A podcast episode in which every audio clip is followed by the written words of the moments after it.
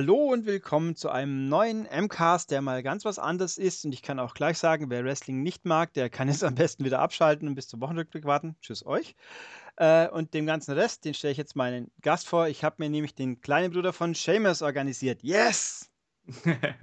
Moin, Uli. Äh, ja, ist schön mal dabei zu sein. Gut, also es ist, wer es nicht weiß, jetzt durch diese fantastische imaginäre Einladung ist es Olaf Bleich, ein werter freiberuflicher Kollege aus der Videospielbranche, der sich aber mit dem Wrestling ein bisschen sehr viel besser auskennt als ich. Ein wenig, glaube ich. Hoffe ich. Ja, es dürfte nicht so schwer sein, aber stimmt grundsätzlich auch. Aber derweil nicht die Perspektive drüber verloren hat. Also man muss Olaf nicht fragen, du weißt aber schon, dass das nicht echt ist. Das weiß er. Ich weiß es ja auch. Das ist nicht immer wieder, dieser Gag wird nie alt, für manche Leute zumindest. Den kennst du sicher auch natürlich. Äh, ich, den, den, das, ist, das ist halt das äh, schöne Vorurteil, was man immer wieder zu hören kriegt, so nach dem Motto, du bist doch jetzt schon Mitte 30 und du weißt doch, dass da nur äh, muskulöse Männer in Unterhosen aufeinander äh, einschlagen und dass sie genau wissen, was passiert und so. Das, äh, da muss man, glaube ich, als Wrestling-Fan mit leben und äh, ich habe inzwischen auch aufgehört, Leute bekehren zu wollen, dass sie Wrestling einfach als Unterhaltungsform ansehen wollen. Wenn sie es halt nicht mögen, dann ist es halt so. Dann haben sie Pech gehabt oder ja. auch Glück, je nachdem. Also ursprünglich war der Gedanke so nach rund um WrestleMania, nachdem ich als, als Abonnent des WWE-Network auch beschlossen habe, wenn es denn geht, immer die Sachen live anzuschauen, was ich auch getan habe. Es war anstrengend, aber ich habe durchgehalten.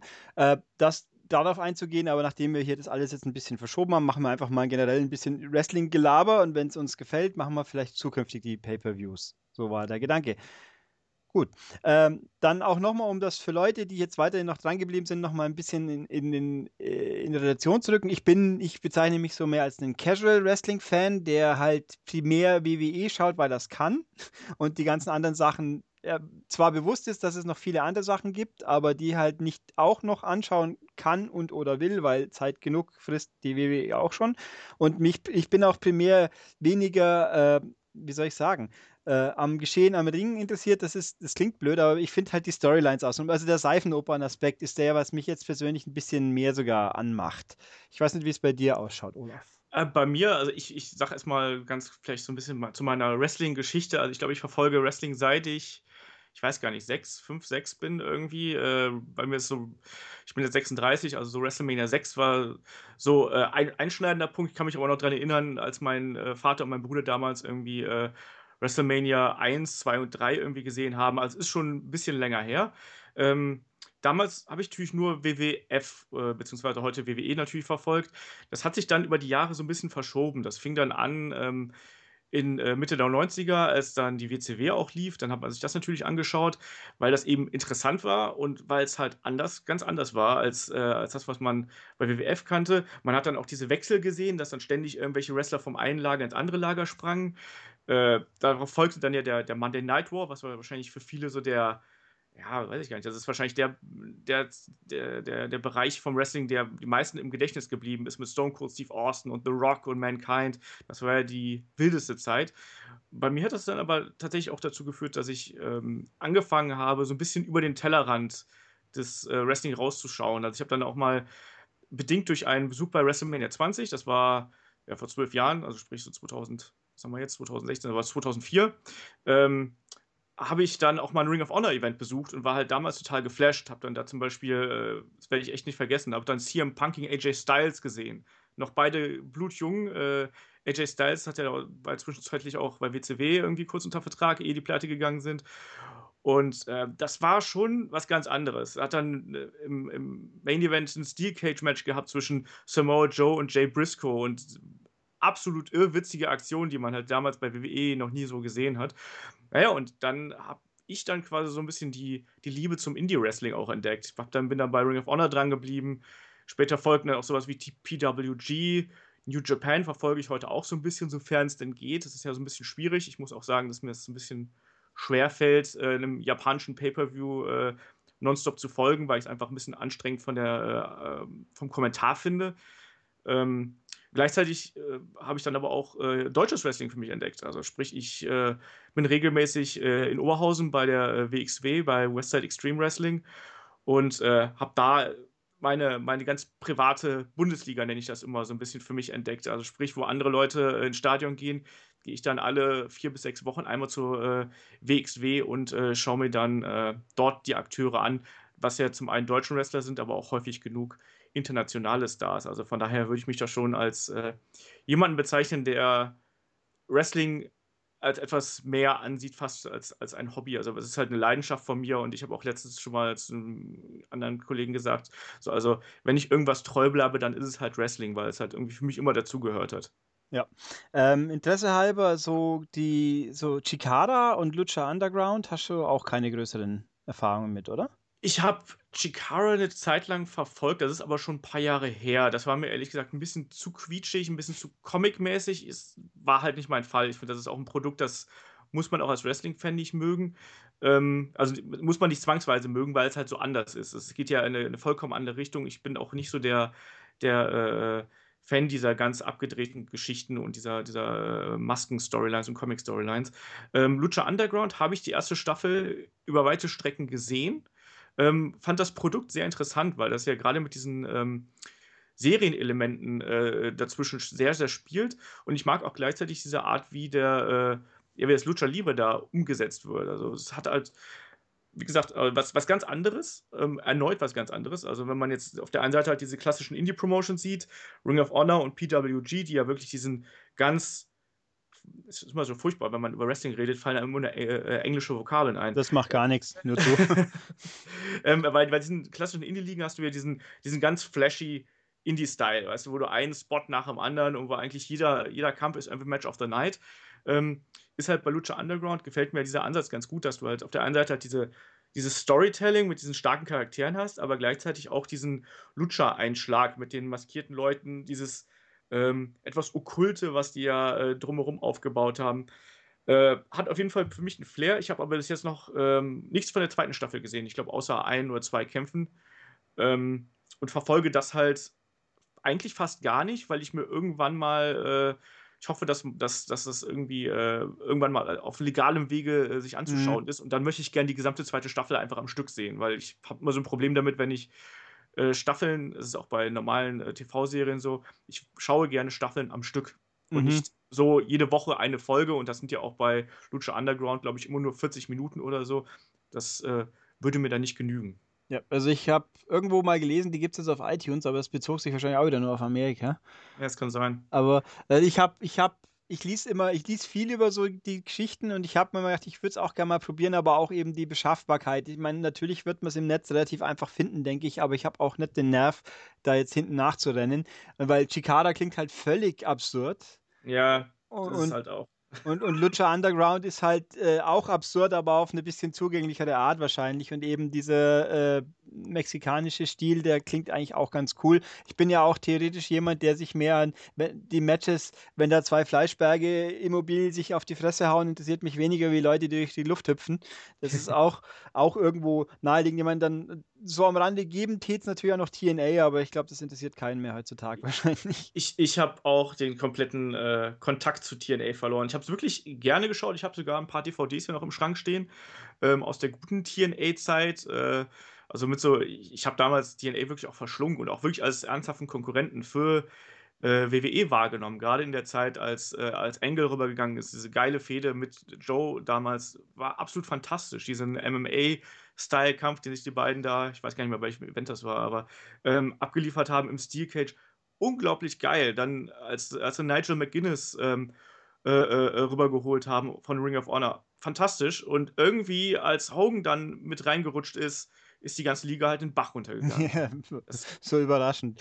Ja, ja nee. das, war, das war ganz schrecklich. Deswegen, das tut mir auch leid, aber ich kann mir heute einfach keinen äh, Matt Hardy mehr im Main Event antun. Das geht halt nicht mehr. Also den einzigen, der mich bei äh, TNA im Augenblick noch interessiert, das ist Drew Galloway. Mhm. Ähm, den äh, äh, kennen ja vielleicht einige noch ähm, äh, als Drew McIntyre von WWE.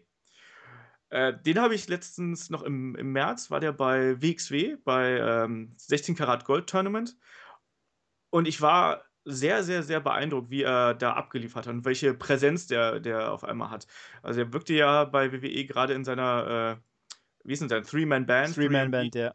Zeit vollkommen deplatziert und passte da ja gar nicht rein, obwohl er das Beste draus gemacht hat. Ähm, aber der ist halt für einen Indie-Wrestler unfassbar groß. Der ist ja fast zwei Meter und ist halt ein Tier. Also er hat eine unfassbare Ausstrahlung, wenn du ihn live siehst. Und ich verstehe nicht, dass WWE aus dem nicht mehr gemacht hat, sondern ihn dann in so ein äh, Jobber-Stable gesteckt hat. Also aus heutiger Sicht ist es absolut eine Schande. Ja, es ist auch, äh, das Ganze ist äh, sehr merkwürdig, wenn man jetzt mal liest, die sind ja permanent quasi pleite. Ich habe TNA mal, denn mein einziger wirklicher Kontakt mit denen war, außer dass ich gesehen habe, dass sie zeitweise im deutschen Fernsehen irgendwo liefen. Ich glaube, war nicht bei, wo waren sie? Auf die Max waren sie zuletzt mal ein paar Wochen lang noch? Ja, genau, irgendwie sowas. Angeblich haben da auch viele Leute zugeschaut, aber wer weiß das schon. Ähm, bei, wie das TNA Wrestling-Spiel rauskam von Midway. Da war ich bei Midway, wo sie kurz bevor sie endlich kein Geld mehr hatten, haben sie nochmal alle nach Las Vegas gekarrt. und da haben sie dann unter anderem Mortal Kombat vs. DC Universe, was ja auch heute keiner mehr sich gern daran erinnert, gezeigt. Nee, so und, und eben das TNA, wie auch immer es hieß, ich hab's vergessen. Das und glaube ich, TNA Impact, oder? Könnte sein, also es kam ja auch raus tatsächlich. Ähm, da und jetzt hier haben wir ein paar Leute von TNA auf der Bühne stehen kurz. Das war ein Samoa Joe, den ich halt zu dem Zeitpunkt auch nicht kannte. Äh, und ach, Christopher Daniels könnte es gewesen sein. Kann sein, ja. Gibt es den eigentlich heute noch irgendwo? Der ist bei Ring of Honor äh, ah. mit äh, Frankie Kazarian zusammen im Tag-Team. Ja, weil Ring of Honor kenne ich halt nur vom Namen her. Ich habe überhaupt keine Konzeption, was das faktisch ist, außer eine Indie-Promotion, die es offensichtlich schon länger gibt und sich also auch hält am Markt, sage ich jetzt mal. Ähm, also es war auch irgendwie, da sitzt man so da und denkt sich, TNA habe ich vielleicht schon mal gehört, die Typen kenne ich alle nett, aber und das ist halt ein Wrestling-Spiel. Und ich meine, die, die Abkürzung ist halt natürlich, ich kann mir keiner erzählen, dass die nicht bewusst so gewählt war und niemand auf die Assoziation gekommen ist, was TNA noch heißen kann, außer ja. Total Nonstop Action, aber na gut. Ach so, ja, genau. Was ist eigentlich mit dem Jared, seinem Global Force Gedönsens? Irgendwie geht da was vorwärts eigentlich? Ich, ich, weiß es nicht. Also ich weiß, dass die an irgendwelchen TV-Deals arbeiten. Die haben auch erste Shows schon abgehalten.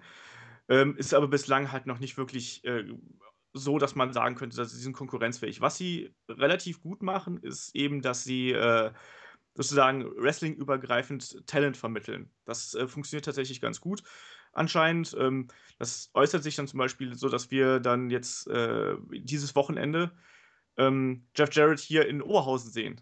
das ist dann wirklich mal ganz lustig. Der kommt dann nach Oberhausen und es gab auch schon diverse Male äh, äh, Talent, was dann eben über äh, G GWF, GFW, ich weiß nicht mal durcheinander. Global Force, glaube ich. Ja, ja. also G GFW. Ähm, äh, dann irgendwie vermittelt wird. Aber ansonsten so showmäßig, was ich da bis jetzt gelesen habe, das klingt alles nicht so prall, dass ich sagen würde, da muss ich jetzt äh, hinterher sein. Ja, also ich habe, es ist alles sehr, sehr komisch für mich. Ich meine, die Namen ziehen halt doch auch irgendwo.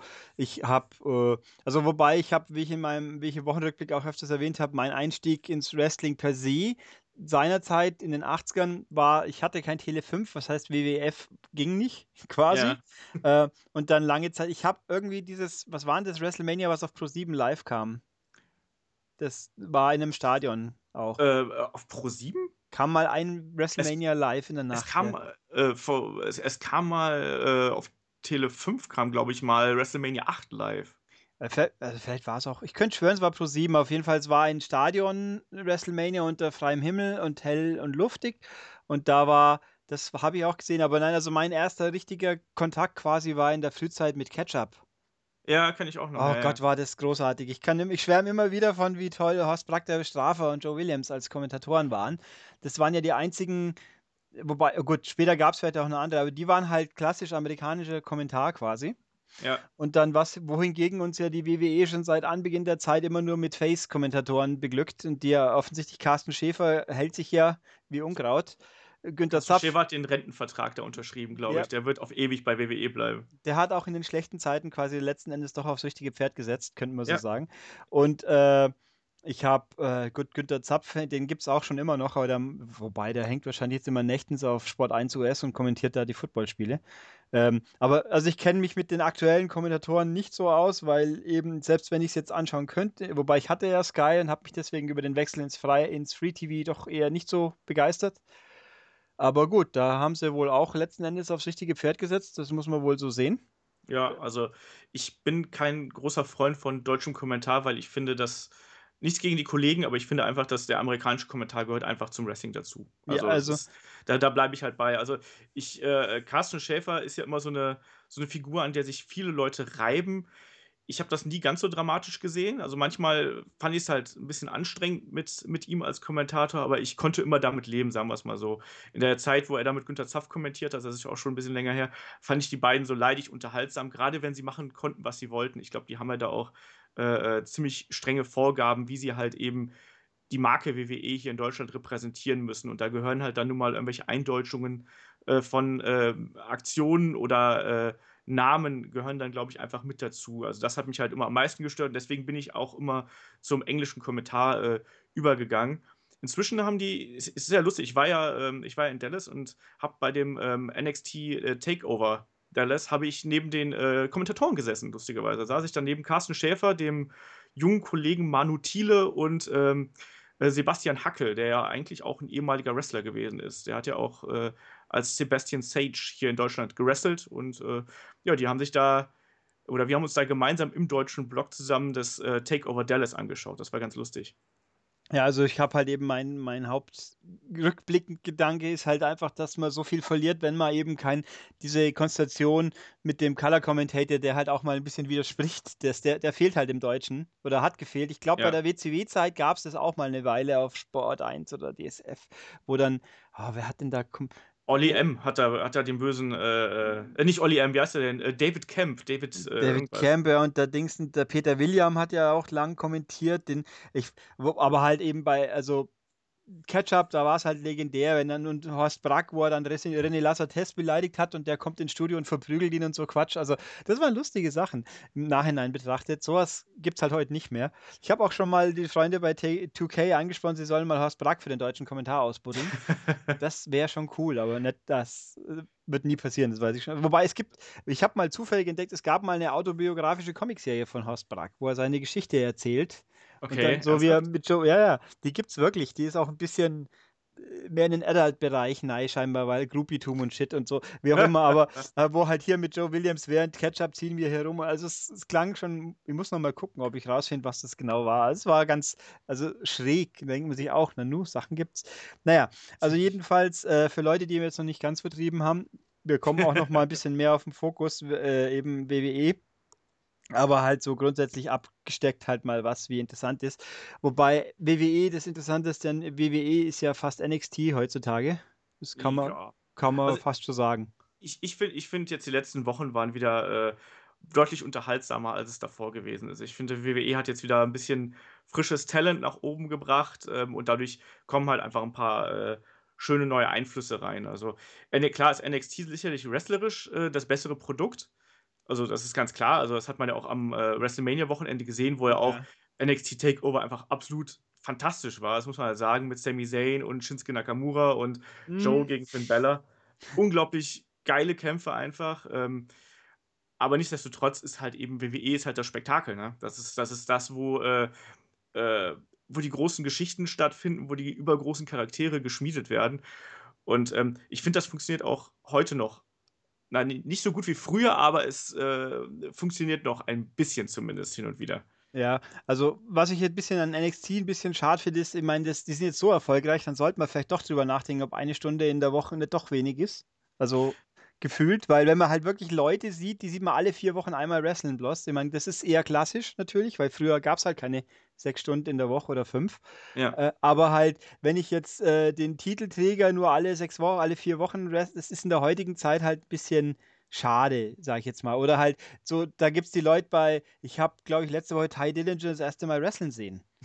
weil der irgendwie äh, in der TV, in der TV Geschichte kaum mal vorkommt. Oder auch, ich habe mir Break, äh, Breaking Ground angeschaut, was ich fantastisch fand. Toll. Absolut, ja. Ganz, und, William, und William Shatner ist eine fantastische Erzählstimme. Ich meine, Danny Crane wird für mich immer Danny Crane bleiben, aber seine Erzählstimme ist trotzdem super.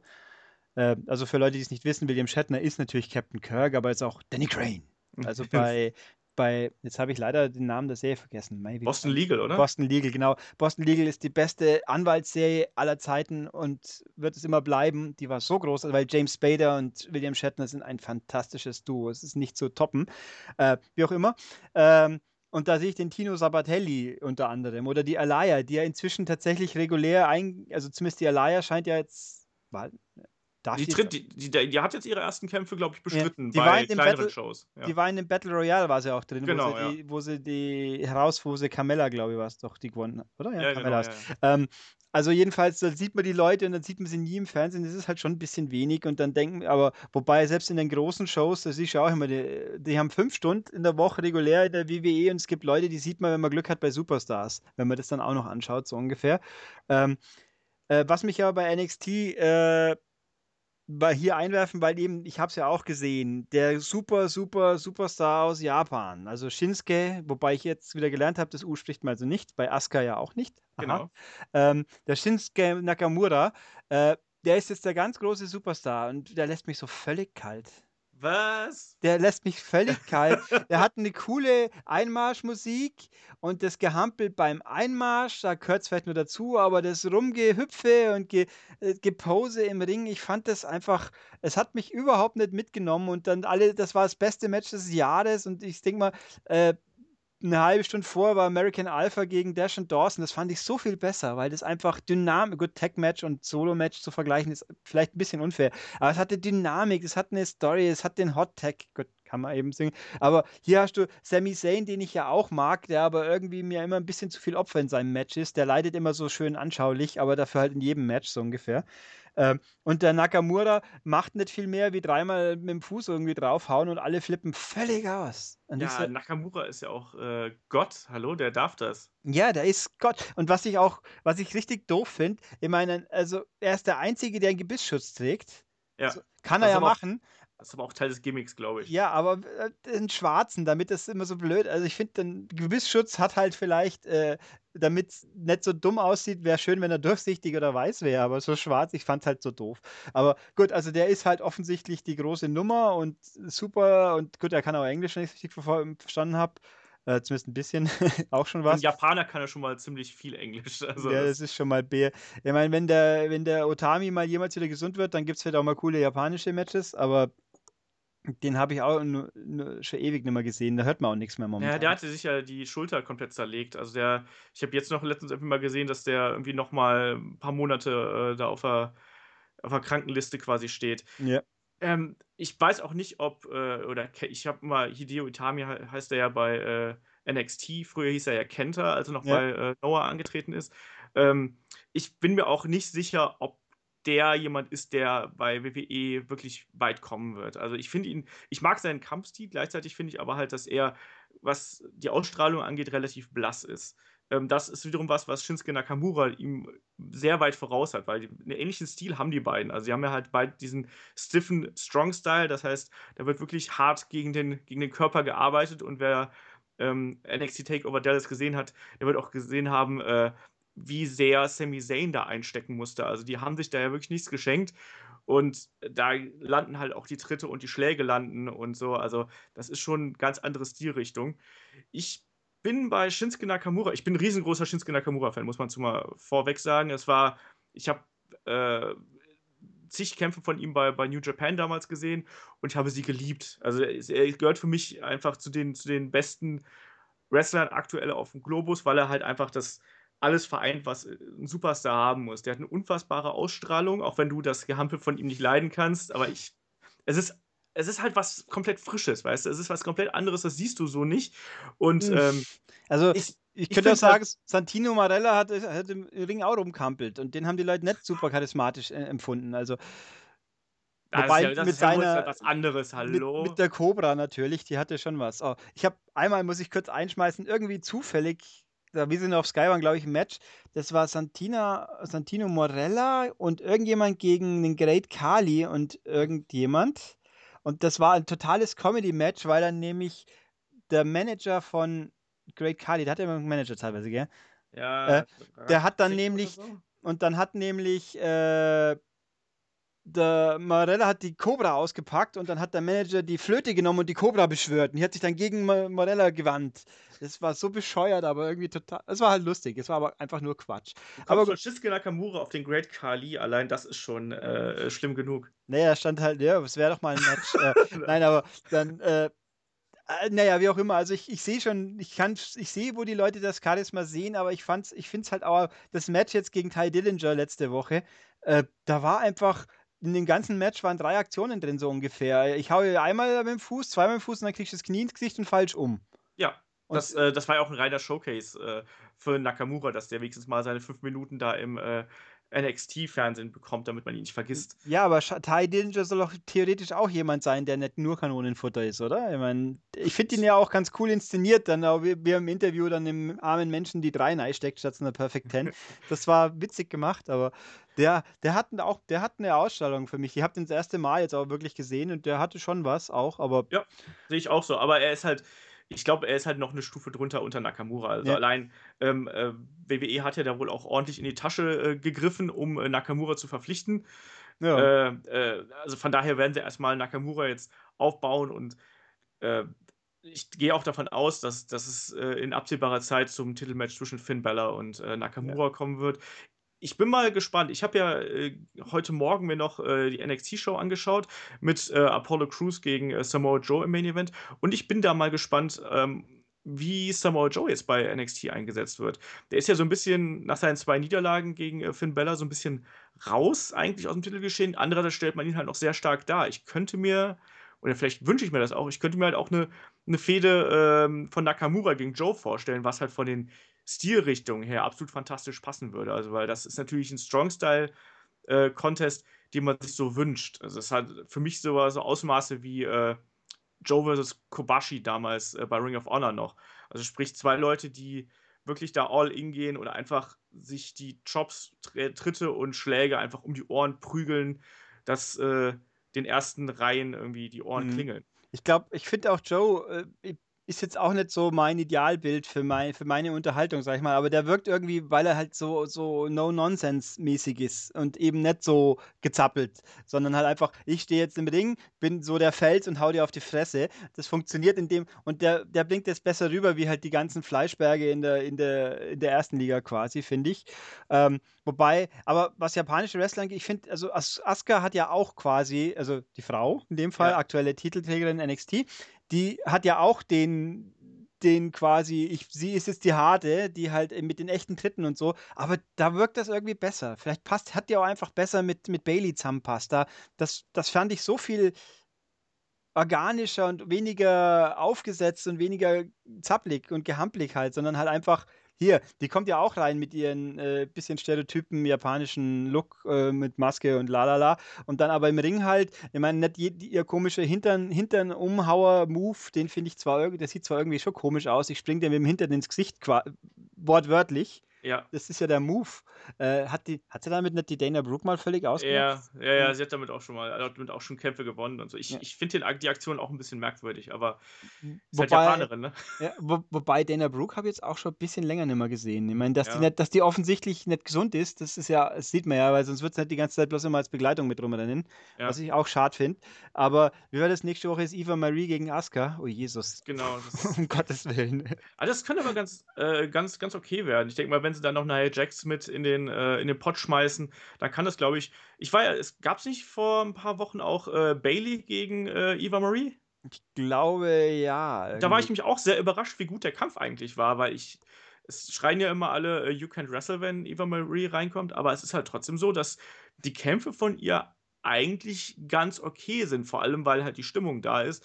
Und wenn man da halt noch so ein bisschen drumherum baut, glaube ich, kann man da einen passablen Kampf rausholen. Ja, ich meine, sie ist ja halt der Hassmagnet. Das funktioniert ja. ja. wirklich gut. Das kann man ja sagen. Und sie sieht ja auch ordentlich aus. Auch das passt. Äh, aber äh, ich fand, gegen wen hat Bailey? Gegen Liv Morgan war es jetzt letzte Woche, gell? Ja, ich glaube schon, ja. Das war auch ganz okay eigentlich. Nee, also die, die Frauenmatches sind ja grundsätzlich recht, äh, echt gut in NXT. Und, ja.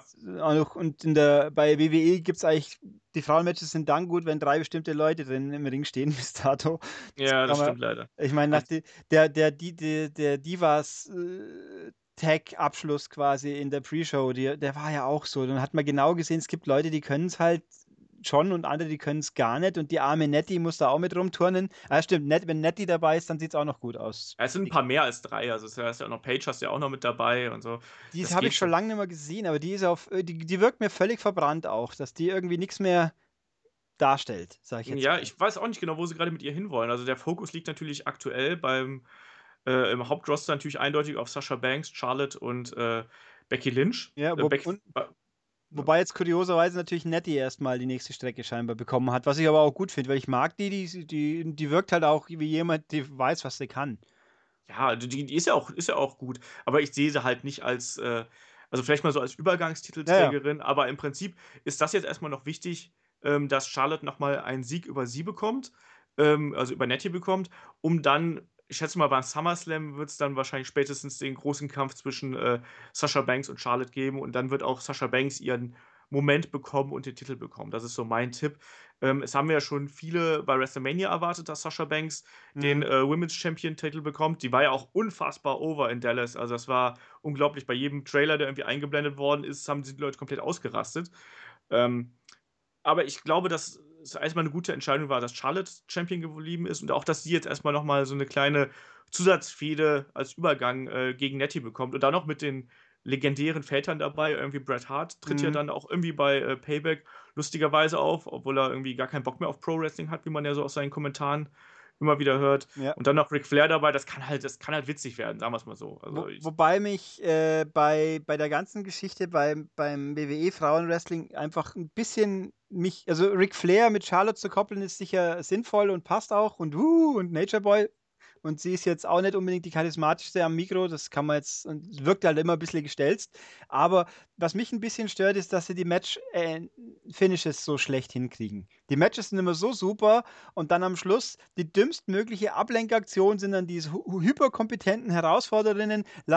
Ric Flair schaut sich schräg an und schon haben sie alles vergessen und werden eingerollt. Das war, das war bei Roadblock so, das war jetzt diesmal, gut, bei WrestleMania haben sie die Kameraführung ein bisschen verbockt für mein Empfinden. Man hat schlecht gesehen, dass Ric Flair, wobei das war ein guter Eingriff, er hat sie ja festgehalten aktiv und nicht bloß, ich werfe dir eine Jacke ins Gesicht und das bringt dich so durcheinander, dass du jetzt schimpfen musst und dann aufgerollt wirst. Das fand ich so doof. Ja, weil, das stimmt. Also, das, und das ist ja immer das Gleiche, dummerweise, weil aber jetzt bei, bei WrestleMania war es schon besser, so nach dem Motto, ich halte die an, eine fest, damit sie den, den Pin nicht breaken, äh, auflösen kann. Das war, äh, das war schon okay. Aber Nee, also Wrestling, bei Frauenwrestling, ich finde, es gibt so viele interessante und auch, da hat auch das in NXT ist auch zu wenig Platz, um die ganzen guten Frauen, die haben einfach zu wenig Platz auf ihrer Stunde, um alle zu zeigen und bei den Frauen natürlich erst recht. Es gibt so viele interessante, auch wenn sie, weil Carmella, was hat die das letzte Mal gewrestelt? Das war auch irgendwie. Glaub, das war wahrscheinlich das Title-Match, oder? Was ja, sie gegen Bailey gehabt hat. Also danach kann ich mir jetzt an nichts mehr Großes erinnern, wo sie, wo sie dabei gewesen wäre. Ja, und jetzt, ich finde ja auch, also ich habe heute NXT nicht gesehen gehabt, aber auch finde, dass Anson Cass, äh, Anson Cass eben dann gegen American Alpha ist sicher gut anzuschauen, muss ich noch anschauen.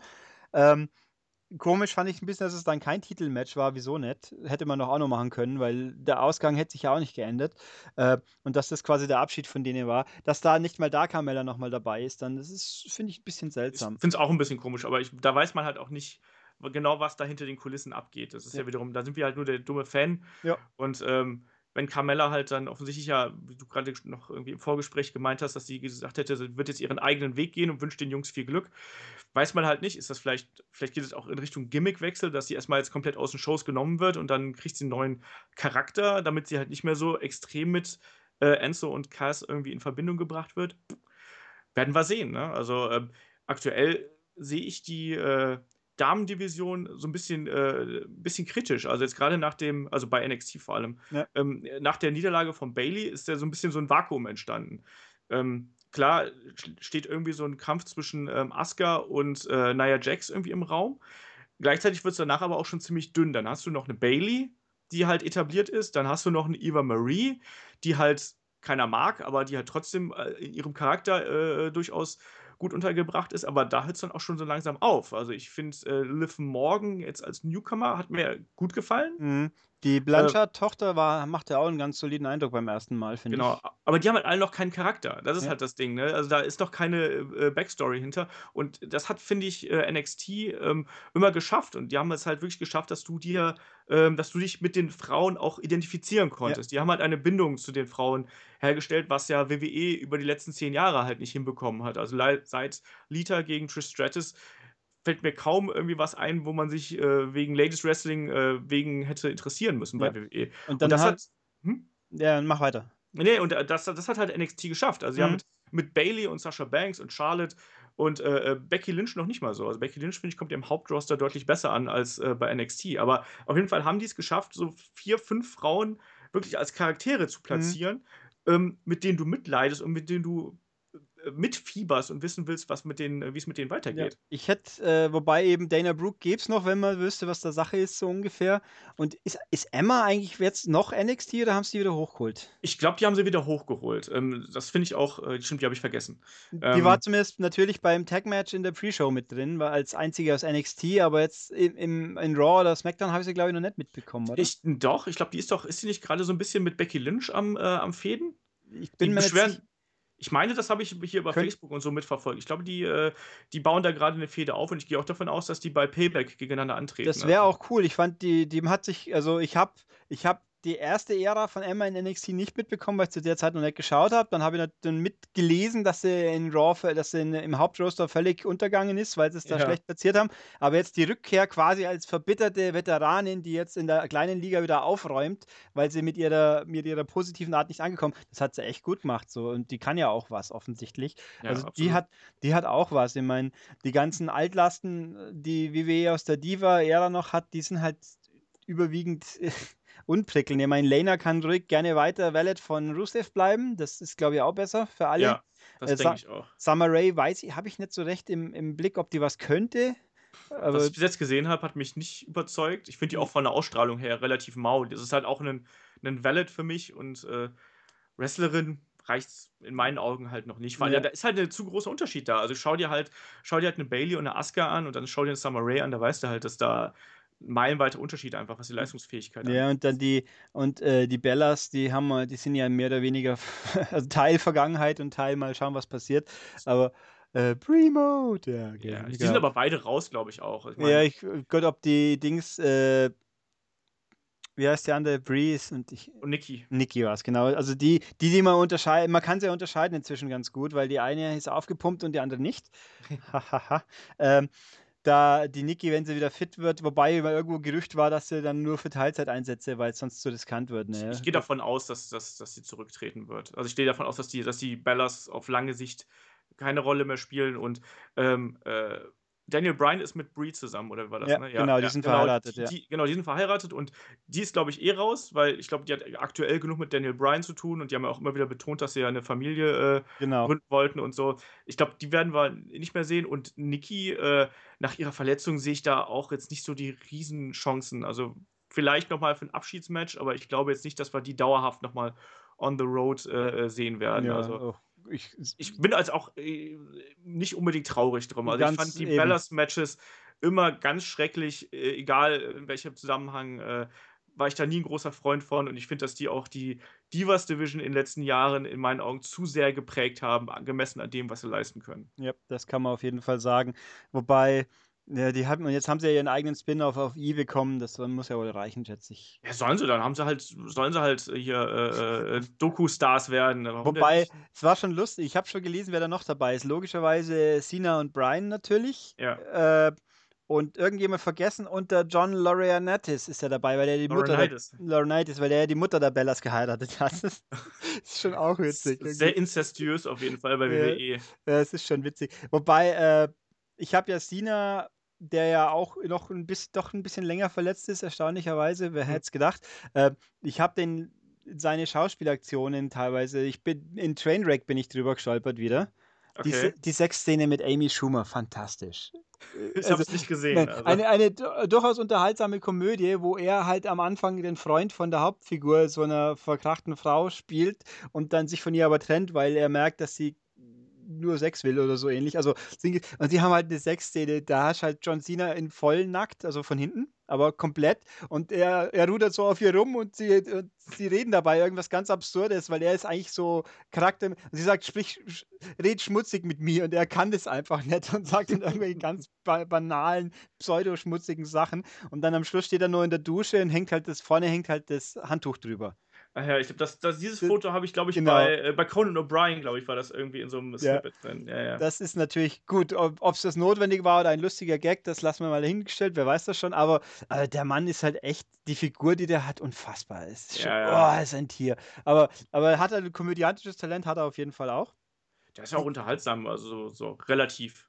Also John Cena, mein erstes Zusammentreffen, äh, Trev, ich habe hab dem mal die Hand geschüttelt beim Wrestling-Event in München. Der, der hat Hände, hey, der, die sind so groß wie mein Kopf so ungefähr. Ja, ja. Das ist unfassbar. Ähm, und zwei, drei Jahre davor mal, so wie noch wir manchmal Pressekarten von dem damaligen WWE-Spielevertrieb äh, bekommen haben, da war ich dann in München und es war zur Zeit, wo ich fernsehmäßig überhaupt nichts gesehen habe.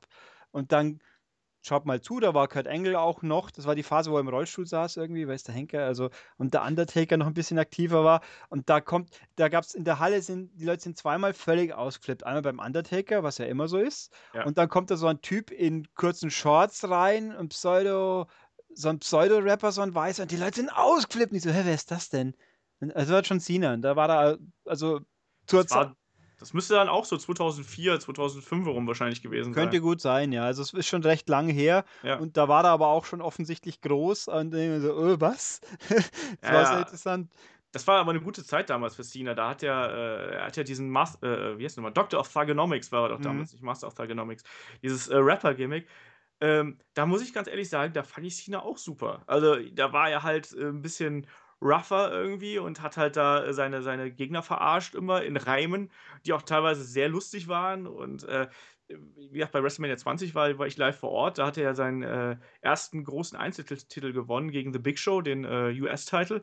Und auch da, da sind die Leute komplett äh, ausgeflippt, als er in die Halle kam und als er endlich den Titel gewonnen hat. Also, dass Cena hier so eine so eine Reibungsfigur geworden ist im Prinzip, das ist äh, dem WWE-Booking der letzten äh, zehn Jahre verschuldet im Prinzip. Am Anfang war er halt super over und da hat jeder gesagt, dieser Typ ist das nächste große Ding und das ist auch genau richtig so. Und das hat sich dann halt irgendwann äh, umgestellt, genauso wie es bei Triple H damals gewesen ist, wo er seinen ewig langen Title Reigns gehabt hat. Mhm. Aber ich glaube auch nicht, dass das gängige Standard-Klischee ist ja, Cena macht ja alle kaputt, damit ihm keiner äh, nahe kommen kann, das glaube ich einfach nicht.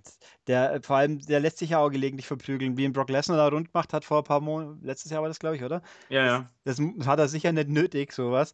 Äh, und auch das, äh, mein Kevin Owens, ich glaube schon, dass der letzten Endes profitiert hat von dem Einstieg, obwohl er natürlich am Schluss verloren hat. Aber und die ganzen anderen, die dann untergegangen sind hinten nach, ja, Mai, wenn halt das Booking hinten nach dich dann vernachlässigt, ich glaube, ich glaube nicht, dass der Zack Ryder sich beschweren kann, dass er jemals mit Cena in einem, äh, in einem Aufwasch aufgetaucht ist. Das Problem ist halt immer das, was du gerade gesagt hast. Also du kannst ein Programm mit Cena haben, du kannst ein Programm mit Cena verlieren. Das Ding ist halt, was kommt danach? Und wenn du danach halt fallen gelassen wirst, dann ist es halt doof. Das ist zum Beispiel Rusev äh, auch passiert letztes Jahr. Also ich meine, der kriegt die WrestleMania-Fehde gegen, gegen Cena, kriegt den Super Special Entrance mit dem Panzer ähm, und dann danach passiert halt nichts mehr. Da verliert er noch äh, irgendwie zwei, drei Mal bei kleineren Pay-Per-Views und dann ist es halt vorbei. Ja, und dass wir mit dem nichts anzufangen wissen, heutzutage sieht man ja, die League of Nations ist ja Lalli-Quatsch. Der League of Nations ist halt der komplett langweiligste Stable, den es momentan überhaupt gibt. Also da ja. weiß man auch nicht genau, was wollen die eigentlich. Weiß ich nicht. Ich, deswegen war ich auch so ein bisschen entsetzt, dass halt The New Day äh, bei WrestleMania gegen League of Nations verloren haben, was ja dann eigentlich auch nur so ein Aufgalopp äh, äh für diese äh, Legends-Geschichte da war, wo dann Steve Austin und äh, Mick Foley und Shawn Michaels reingekommen sind. Wobei das ja auch so ein Ding ist. Da hast du also die Titelträger verlieren gegen den, den Heel Stable, den keinen interessiert. Die sind aber dann die Sieger und werden danach von ein paar alten Säckeln rund gemacht. Also, ja, das war, äh, ja im, das war ja im Prinzip ja nur ein erweitertes Segment, äh, ja. bei dem sie The New Day geopfert haben, damit halt Steve Austin und Shawn Michaels und Mick Foley halt danach den riesen super Feel-Good-Moment äh, kreieren können. Ja, und am das nächsten Tag halt, drückt man auf den Reset-Button, schön was. Ja, genau, das, das ist ja wirklich so. Also der, du musst WrestleMania darfst du eigentlich nicht in diesem aktuellen äh, Serientonus sehen, sondern du musst WrestleMania eigentlich für sich betrachten und am Montag wurde nach der Reset-Button gedrückt, so, jetzt sind die ganzen Legenden und diese Momente sind halt jetzt weg. Jetzt machen wir wieder Business as usual und bringen wieder Talente rein und bauen wieder Fäden auf. Das, das das, das war halt, das ist halt mein Hauptkritikpunkt am diesjährigen WrestleMania und äh, Booking und dem Booking, was danach kommt. Das ist ja, einfach, das ist halt nur für den Moment gedacht, aber nicht langfristig. Also ja, es hätte, war jetzt viel, viel mehr gebracht, wenn sie äh, vielleicht sogar The Rock ein bisschen hätten vermöbeln dürfen und äh, dann erst Cena den safe macht und äh, die Wilds sich dann zurückziehen. So nach dem Motto, haha, wir haben The Rock verprügelt und jetzt sind es halt zwei und gut, dann ziehen wir uns besser zurück. Ja, und stattdessen der Einzige, der einigermaßen fit ist, darf dann auch nur die Super-Niederlage einstecken. Aber das ist ja auch, wobei, also die Wyatt Family, aus der wäre ich überhaupt nicht schlau. Ich, ich wäre ob die jemals irgendwas wirklich. Die, ich meine, die verlieren ja immer alles, was irgendwie relevant ist, dann ist auf jeden Fall klar, die verlieren es. Weil ja. Bray hat doch noch nie irgendwas gewonnen, was wichtig war, oder? Also äh, nicht, nicht wirklich. Also die fangen halt immer, die Fäden von denen fangen ja immer so stark an. Also im Prinzip, wo dann die, die Wilds stark dargestellt werden.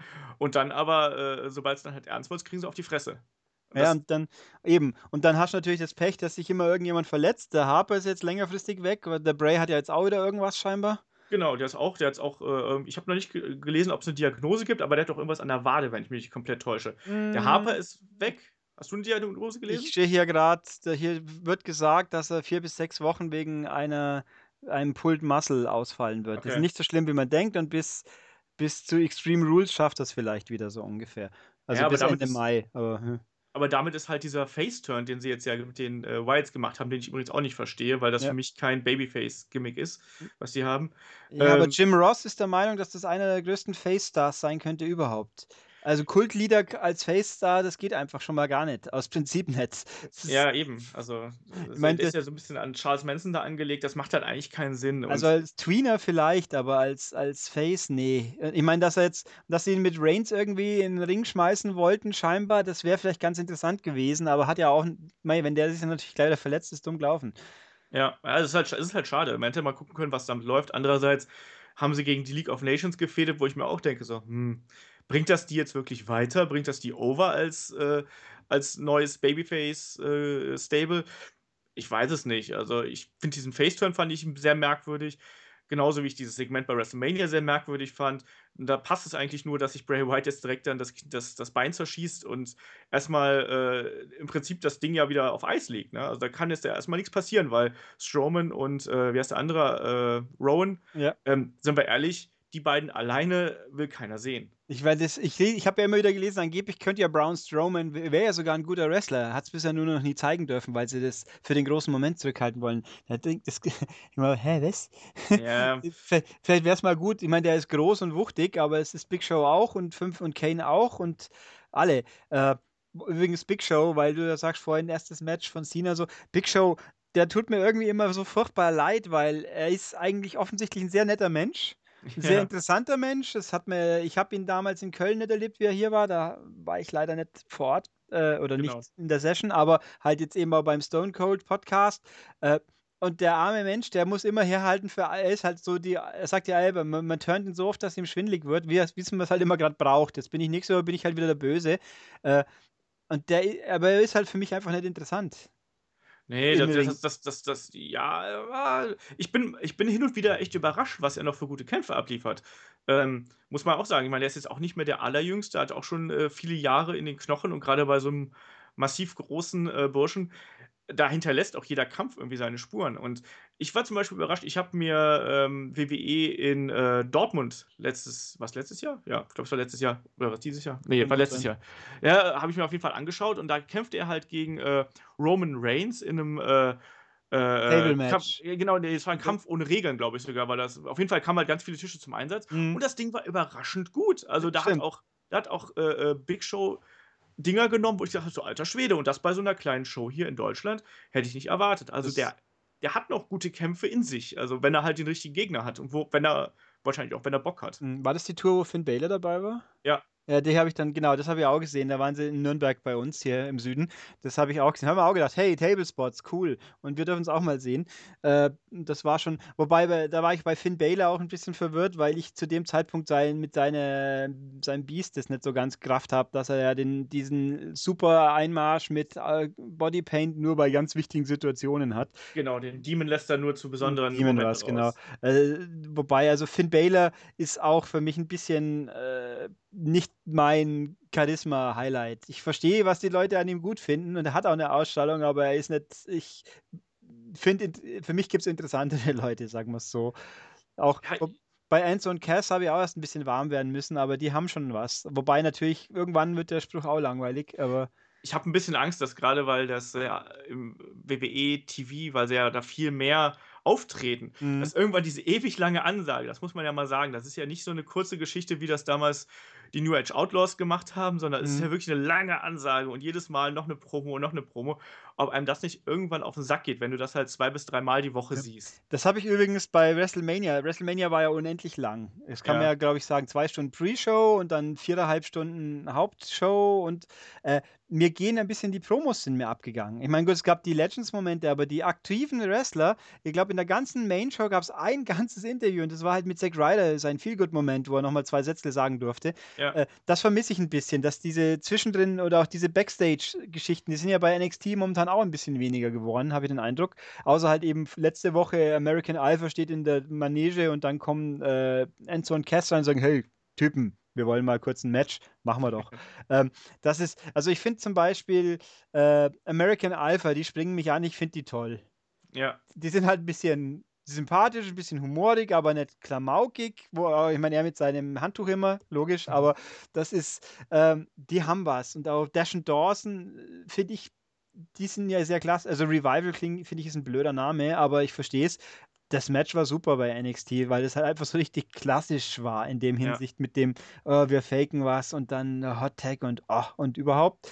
Ähm, wie heißen die anderen gleich? Äh weißt du, meinst du hier die, äh, die, die äh, ich weiß, wie du meinst. Die von Alexa Bliss. Achso, Alexa Bliss gibt es übrigens ja auch noch, stimmt. Die hat ja auch so, die hat ja auch eine Ausstrahlung ein bisschen. Black and Murphy heißen die anderen. Genau, die habe ich auch schon länger nicht mehr jetzt wieder gesehen. Nee, also ich, da finde ich aber auch dass deren Gimmick äh, sehr merkwürdig. Ich weiß auch nicht genau, was die mir sagen wollen.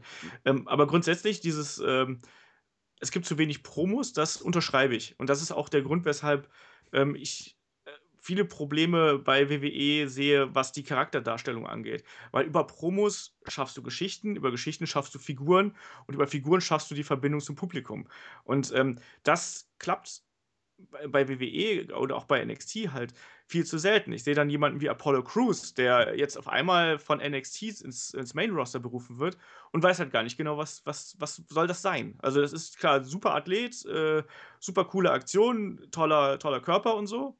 Aber warum soll ich jetzt mit dem mitfiebern? Also ich habe halt das ja. Gefühl, dass man da einfach hofft, dass die Leute ihn mögen, weil er halt eben ein toller Athlet ist, aber sie schaffen es halt nicht, irgendwas äh, dem Charakter Tiefe zu geben. Ja. Ähm, das, und das, das ist genau das, was, was äh, viele Figuren äh, brauchen.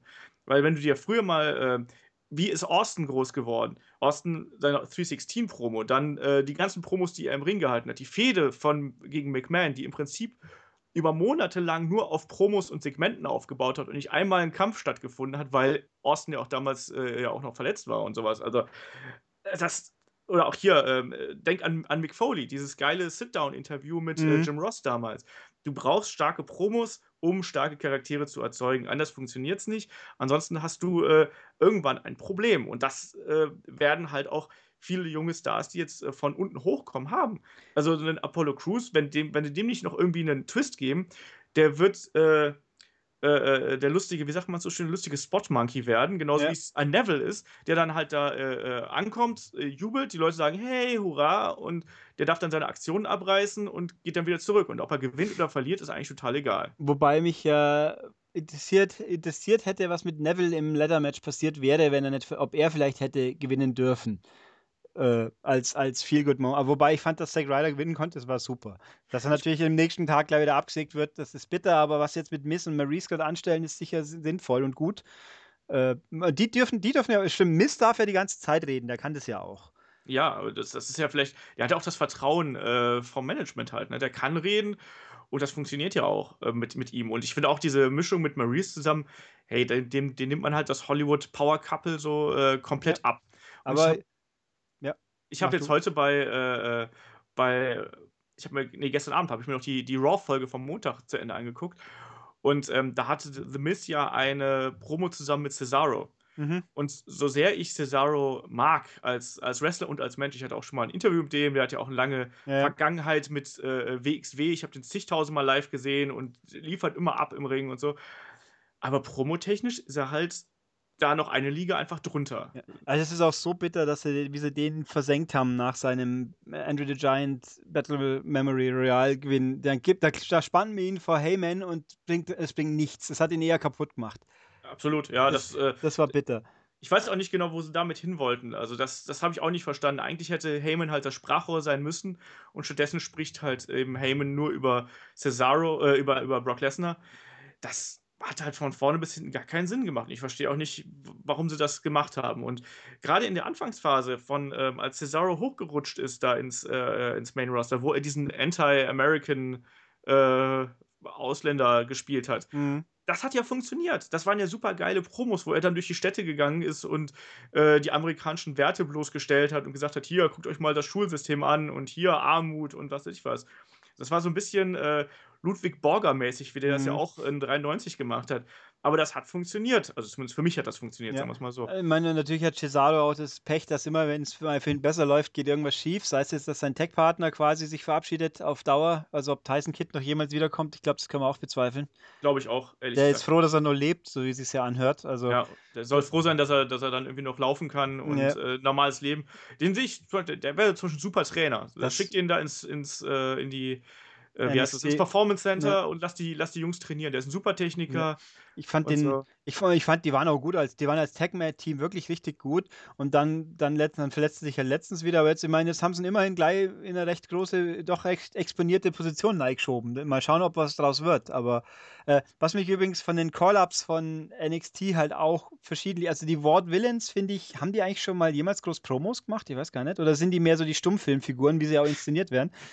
Ja, also ich, ich weiß, dass sie bei NXT mal Promos ein bisschen gemacht mhm. haben irgendwie, aber auch da bin ich halt mal gespannt, was man, äh, was man mit denen macht. Mit die wirken sehr, sehr out of place irgendwie, was ja auch der ganze, das Gimmick ja auch ist irgendwo. So diese klassischen Zirkusartisten, schwarz-weiß beim Einmarsch mit, mit Stummfilm, äh, Filmkratzer, Quatsch. Es ist schon witzig und natürlich sein, sein Bärtchen, aber die wirken halt so völlig anachronistisch komisch, aber immerhin, die sind im Finale jetzt, glaube ich, gell? Ja, ja, die haben es ins, Finale geschafft. Das war ja auch mein Tipp, dass die gleich zum. Äh, also mein Tipp ist auch, dass die das Ding gewinnen. Du meinst nicht Enzo und Cass? Nee. Ich glaube, dass, ich glaube, dass äh, die Dudley Boys eingreifen werden und äh, ah, die okay. beiden den, den Sieg äh, kosten werden. Weil, also ich glaube halt auch, dass Enzo und Cass den Titel gerade nicht brauchen. Es, Nö, würde, es, würde, es, würde, denen nicht gut tun, jetzt schon Champion zu sein, ähm, weil dann auf einmal die Erwartungshaltungen viel zu groß sind. Außerdem ähm, muss man auch wiederum sehen, es geht ja darum, äh, äh, dass das gegen den New Day gefehlt wird. Der New Day ist gerade erst zu den Guten bekehrt worden. Entsprechend ähm, muss da auch äh, ein böses Team hin. Und warum denn nicht die Worte Villains? Ja. ja. also ich bin, bin, mal gespannt, aber ich weiß halt auch nicht genau, wie man die äh, beiden platzieren wird. Also die Worte Villains meine ich jetzt. Ähm, weil, klar, jetzt sind die erstmal da, die sind frisch, die sind neu, die sind anders. Aber auch da weiß ich nicht genau, was die mir eigentlich erzählen wollen. Genauso wie du es gerade gesagt hast. Ne? Die ja. wirken halt irgendwie lustig und irgendwie unterhaltsam. Aber die müssen halt da muss halt auch der Willen dann mal rauskommen, mhm. äh, damit man das denen glaubt. Also ja. ich finde, die brauchen halt ein roughes Gimmick irgendwie, damit das, äh, damit das funktioniert. Ich finde es auch, und was ich halt auch so schade, also nicht, dass ich den Charakter immer super interessant fand, aber wie sie Tyler Breeze versenkt haben nach dem Call-Up, das ist auch so eine Geschichte. Da ist der große Feel-Good-Moment am Schluss von Breaking Ground und dann kommt er auf den Main-Roaster und nach zwei Wochen wird er abgeschoben zu Superstars und darf jetzt mal ab und zu eine auf die Fresse kriegen, wenn ja. man noch viel Glück hat. Das ist schon, auch da frage ich mich halt, ich meine, die ganze Logik, wer von NXT nachrückt und wer oder wer auch gleich auf dem Haupt-Main-Roaster debütiert und wer nicht, das ist alles das ist für mich nicht durchschaubar von außen, wer da welche Gedanken wie hat. Äh, übrigens auch das noch kurz, bevor wir das weiterverfolgen. Ich finde ja auch lustig bei Breaking Ground, wie, wie sehr betont wird, wie wichtig die Promo-Skills sind, die sie ja, ja, ja gelehrt kriegen. Nur momentan werden sie ja kaum angewandt oder wenig. Und dann, wobei ich da auch sehr lustig fand, dass die zwei Sätze, die Elia die Noof dann mal sagen durfte vor dem ja. Battle Royale, die waren von allen Frauen bei diesem Battle Royale, alle konnten einigermaßen geradeaus ein Promo rüberbringen und die war halt so, ja, ich freue mich, dass ich dabei bin. Yeah. und das war so ungefähr die Ausstrahlung. Das war auch, aber die kann ja scheinbar wresteln, sonst würden sie es jetzt nicht dauernd auf der Tour in den Ring stellen. Aber, aber wobei ihr Gimmick mit diesem orientalisch angehauchten Prinzessinnen-Ding, gut, die, die ist eine Inderin offensichtlich von der Abstammung her, aber das sieht, das das Outfit, das, ich meine, sie mag es ja scheinbar auch, aber es sieht halt auch wieder so Märchenprinzessin ein bisschen. Ach. Ähm, nee, also was ich eben da sagen wollte, wer hochgeholt wird und wer gleich debütiert. Ich meine, dass man einen AJ Styles gleich bei äh, Royal Rumble so quasi so exponiert steckt, weil er ja eine Legende ist für sich. Das verstehe ich, auch wenn ich ihn vorher nie gesehen habe, weil eben, äh, ich habe aber schon natürlich mitbekommen, das ist ein großer Name und der kann ja auch was, offensichtlich. Aber dann frage ich mich natürlich, wieso ein Samoa Joe äh, NXT hängt. Äh, ich meine, da, gut, das macht er ja freiwillig offensichtlich, weil er hätte es nicht nötig gehabt, das kann man glaube ich auch sagen. ähm, wieso ein Shinsuke, Shins Shinsuke Nagamura in NXT neigt, sich der ja vom, vom Hörensagen der größte Star ever ist, den es jemals in Japan gab. Und der fängt also in der zweiten Liga an, sinngemäß. Und dann hast du aber so Leute wie Carl Anderson und Dings Gallows oder wie sie heißen. Doc Gallows. Doc Gallows, die ich nicht kenne, die in Japan ja wohl offensichtlich auch wichtig sind, die natürlich eine Geschichte mit AJ Styles und auch äh, Finn Baylor haben, aber die gehen gleich in den Main Roaster, obwohl die meinen, ich habe den Verdacht, dass die in Amerika vorher nicht so die großen Namen waren. Das finde ich ein bisschen Doc Gallows komisch. hat man ja, Doc Gallows war ja lange Zeit bei WWE, also das muss man auch mal Ja, was sagen. war da denn da? Äh, der war zum einen war er Festes. Ich mache jetzt, ah, du kannst es nicht okay. sehen, ich mache gerade die beiden Daumen hoch. Äh, ähm, und dann war er natürlich, wie sein Luke Gallows hieß er doch, oder? Ist er nicht auch, Weiß ich äh, nicht. Also, der, war, der war ja Teil der, äh, der Straight Edge Society unter CM Punk, aber stimmt schon. Also, er hat jetzt nie eine große, eine große Rolle gespielt. Er war halt immer so ein bisschen Kompagnon, der dabei war und Big Man, der mal hier und da äh, mal was gewinnen und mal was verlieren durfte, aber er hat jetzt nie eine große Rolle gespielt.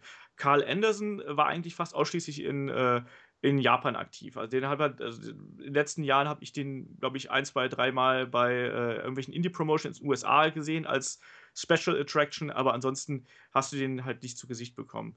Ähm, das Ding ist, dass, glaube ich, WWE weiß, wie wertvoll diese Bullet Club, Bella Club Sache werden könnte, weil das ist inzwischen einfach groß geworden. Ich weiß nicht genau, wie das passiert ist, aber es ist einfach über Social Media und so hat sich dieser Bullet Club einfach verselbstständigt.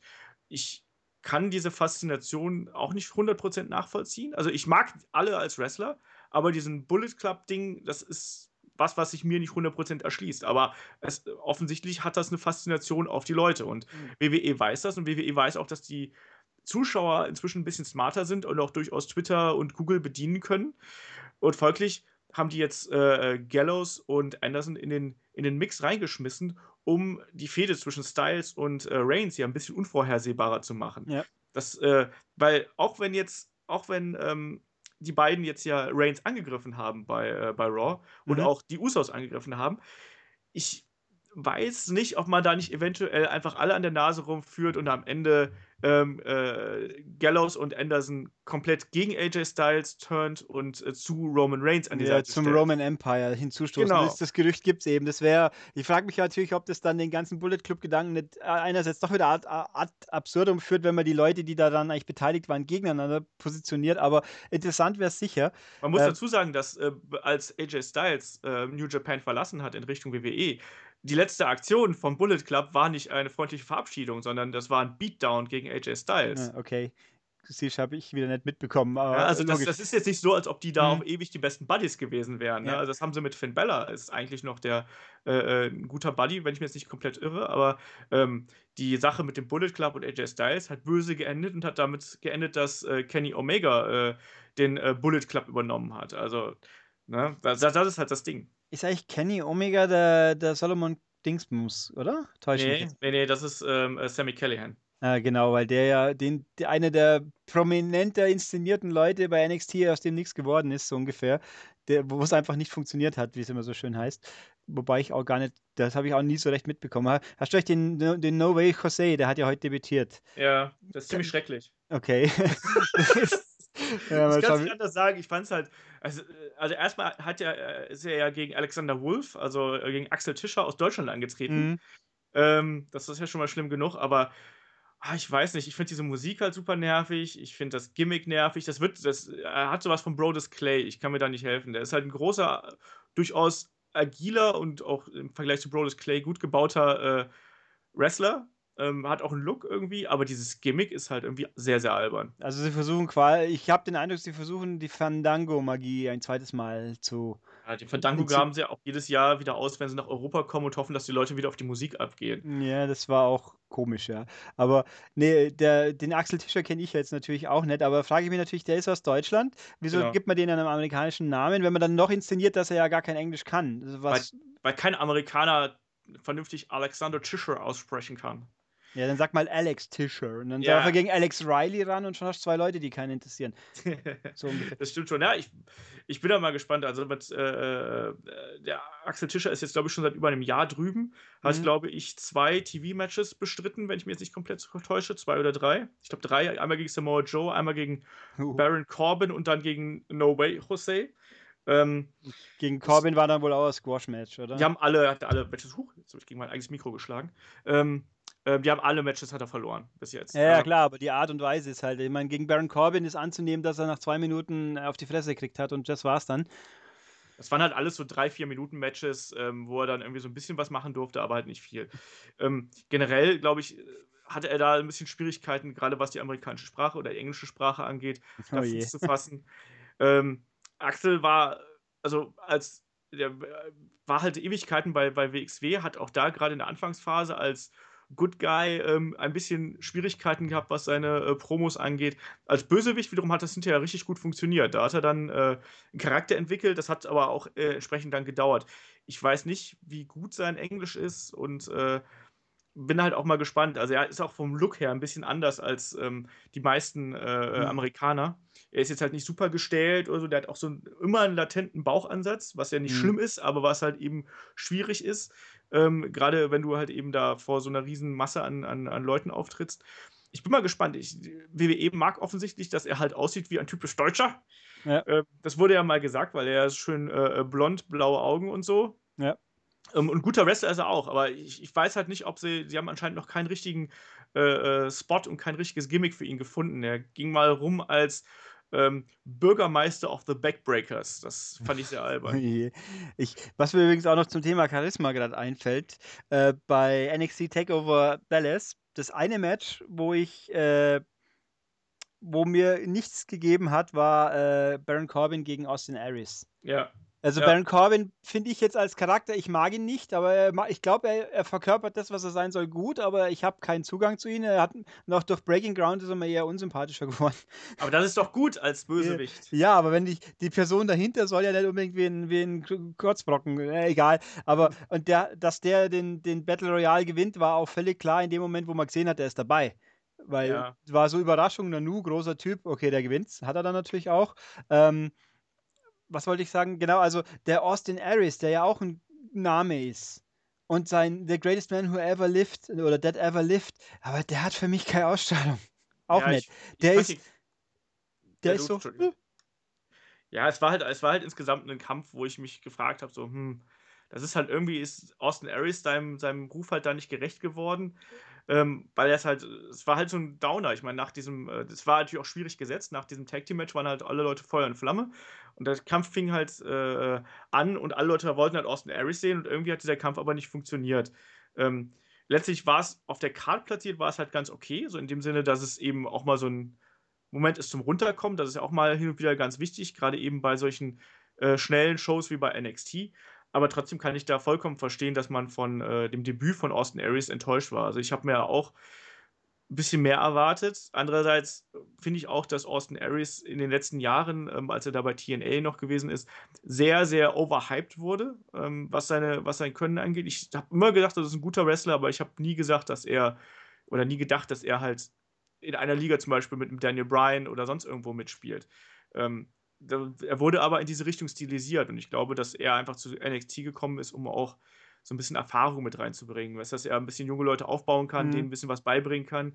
Der ist ja, ich meine, der ist sogar schon Ende 30. Also ich meine, der müsste, der war schon nicht mehr jung, als ich, ja. äh, äh, als er bei TNA gewesen ist und der müsste mittlerweile 38, 39 sein oder so. Also sowas. bei dem ist es wohl schon sinnvoll, dass sie den bei TNA abstellen und nicht auf den Main Roster stecken, sage ich jetzt mal. Da macht's, äh, macht es Sinn so. Nee, was ist, ah, Jetzt hatte ich gerade einen ganz coolen Gedanken, der mir leider entfallen ist, ein bisschen, verdammt. zu Austin Aries oder zu äh, irgendwas mit NXT, NXT glaube ich. Ähm, nee, also ja, die, die Matches an sich, äh, oder war ich? Äh, also, wenn, nachdem es mir nicht mehr einfällt, können wir auch andere Sachen ansprechen, die, mich, die mir natürlich schon einfallen. Äh, zum Beispiel eben das Hell in the Cell Match dann bei WrestleMania. Was ja auch, ja. was auch äh, eine Meisterleistung in, man weiß genau, was passiert ist. Und das Ende war dann auch ein bisschen, warum eigentlich? Und das, ach so, ja, aber er darf ja trotzdem. Äh, das war ja die Fehde, um wer die Herrschaft über Raw bekommen darf. Genau. Und was von vorne weg schon komisch war, er muss gegen den Undertaker, Shane McMahon, also der Sohn von Vince, der ja im Endeffekt vor schon lange nicht mehr gewrestelt hat, aber plötzlich aus dem Hut gezogen wurde, was ein cooler Moment war. Und ja. der ja auch ein Spot Monkey erster Güte ist, der eigentlich sich quasi freiwillig halb umbringt in jedem Match. Äh, und dann äh, aber ausgerechnet gegen den Undertaker, wo man davon ausging, der verliert doch niemals gegen in so einer Situation. Ich meine, das ist einmal passiert, dass er verloren hat, der verliert kein zweites Mal. So bei WrestleMania. Und dann, und in dem Moment, hier wird ein Käfig eingeführt. Ich meine, gab es irgendeinen Menschen auf dieser Welt, der nicht wusste, Shane McMahon wird davon runterspringen? Ja, das war ja zu befürchten, nachdem sie es ja schon so angedeutet haben. Ähm, ja, das, ich, ich, also als Spektakel war das halt wieder sehr unterhaltsam, aber ähm, so in sich hat es halt mal wieder alles zu wenig Sinn gemacht. Auch dass dann, ähm, also diese ganze äh, Undertaker-McMahon-Fehde oder Doppel-McMahon-Fehde im Prinzip, wo ja Vince McMahon auch noch mit reingekommen ist, mhm. hat ja gar keinen Sinn gemacht. Also warum hat denn Vince McMahon nicht in den Main-Event eingegriffen zum Beispiel und äh, hat quasi Shane McMahon zumindest eine theoretische Chance gelassen, den Undertaker fair zu besiegen? obwohl es ja um sein, äh, äh, hier um sein, sein Schlachtschiff geht, ne? also um sein, sein Flagship im Prinzip hier um Monday Night Raw. Und dann am, am nächsten Tag egalisiert er das ganze Match eigentlich und äh, sagt einfach, ach hier, dann hab, mach doch, mach doch mit Raw, was du willst, damit yeah. ich sehe, wie du scheiterst. Ich auch so, was ist denn das für ein Scheiß? Also da, da, da es ergibt doch gar keinen Sinn. Ich meine, wie lieblos kann man das Ding denn irgendwie darstellen? Ähm, und um da irgendwie einen Twist reinzukriegen, weißt ja, du? Also das, vor allem, hat halt gar keinen Sinn ergeben ja, für mich. Und dann scheitert er ja auch nicht. Eigentlich passiert überhaupt nichts, was bei Raw wirklich relevant anders ist. Und die nächsten, jetzt ist er ja doch die ganze Zeit dabei. Und gab es eigentlich irgendeine In-Story-Begründung, wieso Shane immer noch rumhängt? Ich glaube, ja, weil, weil der Demand on Social Media so groß genau, war. Also, genau, deswegen, ja. Super. Tolle das Begründung. Halt, das, das, war halt, das ist halt ganz schrecklich. Es ist auch genauso, ich finde auch, dass Shane McMahon gar nicht beim ersten Raw nach WrestleMania hätte auftauchen dürfen. Allein um diesen Sturz zu verkaufen Weißt du, da, da stürzt der da aus 13 Metern durch das Dach, äh, vom Dach durch den Tisch und am nächsten Tag äh, äh, hat er ein blaues Auge und hopst aber wieder munter durch die ja, Gegend. Das blaue Auge war ja auch nur geschminkt, so hat man gelesen. Ja, eben. Also, wobei natürlich, also für Leute, die es nicht gesehen haben, der Mann ist wirklich von ewig hohen, richtig hohen, wie lang? 10 Meter? Irgendwas? Äh, ja, ja, so, ich, ich, ich habe da verschiedene Angaben. Ich habe irgendwas zwischen 10 und 13 Metern. Ja, also so, so einem Stahlkäfig, der über den Ring gestülpt der ist wirklich von da oben runtergesprungen, nur auf so einen gepolsterten Ansagertisch, der sicher nicht unendlich stark gepolstert ist. Das ist und wenn er einen halben Meter daneben springt, ist er tot. Da braucht genau. man auch gar nichts sagen. Und wenn der Undertaker nicht rechtzeitig wegkommt, weil er irgendwie hängen bleibt, dann gibt es auch ein Drama. Also das war das ist eine Aktion, die gab es ja in der Form so ähnlich schon mal. Da war es aber unfreiwillig natürlich. Damals mit Big Foley. Der wollte ja nicht durch ein Dach geprellt werden, soweit ich mich erinnern kann. Da ja, aber den ersten Sturz hat er aber auch freiwillig genommen. Also den, ja. äh, der ist ja vorher doch nochmal durch den, äh, durch den Tisch gegangen. Der hat ja zwei ja. Stürze vom Käfig genommen. Der ist ja einmal vom Käfig durch den Tisch und einmal dann äh, durch das Käfigdach in den Ring. Der war ja. nicht geplant. Der das war schon ziemlich übel. Aber also das, die Aktionen, die Shane McMahon da abzieht, die sind schon Wahnsinn. Für, vor allem für jemanden, der das nicht beruf, hauptberuflich macht. Da denkt man sich schon immer, wow. Aber ja, das war halt so ein, auch eines der Match, vor allem das Match ist ja völlig straight. Da gab es ja gar keine Outside Interference, was ja, ja auch äh, ganz komisch ist. Für, für so ein High-Stakes-Match, wo es um alles eigentlich geht. Das haben ja alle erwartet, dass es halt so ein großes Drama wird im Prinzip, weil, es, weil man ja im Prinzip matchtechnisch hat man ja gedacht, da kann man halt nicht viel rausholen, weil auf der einen Seite hast du halt einen Undertaker, der ja äh, inzwischen auch ein bisschen in die Jahre gekommen ist, und halt eben Shane McMahon, der halt eben ein Non-Wrestler ist und sein letztes Match mhm. irgendwann vor fünf Jahren, sechs Jahren bestritten hat. Ähm, also von daher hätte ich mir da mehr, mehr Drama, also mehr Storytelling einfach gewünscht. Und ähm, ich habe auch schon äh, an anderer Stelle mal gesagt, ich finde auch, dass Shane McMahon viel zu gleichwertig dargestellt worden ist, gerade in der ersten Hälfte des Kampfes, ja. wo er dann wirklich weißt du, wo dann der, wo Shane McMahon dann da eben im Hell's Gate von Under, vom Undertaker hängen bleibt, also in diesem Aufgabegriff, und dann wirklich mal eine Minute da drin bleibt, wo andere Superstars irgendwie nach 20 Sekunden aufgegeben haben. Ja. Ja, da kriege ich halt, da habe ich also als, als, als Zuschauer halt echt die Krise gekriegt. Nach dem Motto, wollt ihr mich jetzt verarschen? Also auf einmal ist Shane McMahon äh, der Superstar, der, der den Undertaker hier in seine, wrestlerisch in seine ja. Schranken weist. Das hat für mich keinen Sinn ergeben. Und genauso auch das Ende war halt für mich auch sprichwörtlich absolut over the top. Ja. Ähm, weil ich mich halt auch gefragt habe, muss man sowas machen in der heutigen Zeit, wo halt, weißt du, WWE äh, Leute wegen der Wellness Policy, wegen ein paar falschen Pillen oder einer äh, Tüte irgendwie suspendiert. Aber hey, wenn sich jemand vom freiwillig vom Käfig schmeißt, ist ja. das vollkommen okay. Ne? Also wir achten auf unsere Leute. Wobei ich habe jetzt die Tage, um kurz die Wellness Policy reinzuschmeißen, die gibt es ja. Die ist ja, ja an sich auch grundsätzlich sinnvoll. Jetzt sind ja zwei Leute suspendiert gerade. Äh, Adam Rose und Connor, glaube ich. Ja. Adam Rose sagt, da, da habe ich jetzt irgendwie gelesen, der will ein Statement abgeben, dass er das zwar versteht, aber es ist trotzdem ein großer Fehler und er hat halt Medikamente genommen, die waren aber okay eigentlich, was da immer. Und der Connor, ich habe jetzt vorhin gelesen, dass jetzt in den House-Shows Victor gerade den Platz bei den Social Outcasts einnimmt.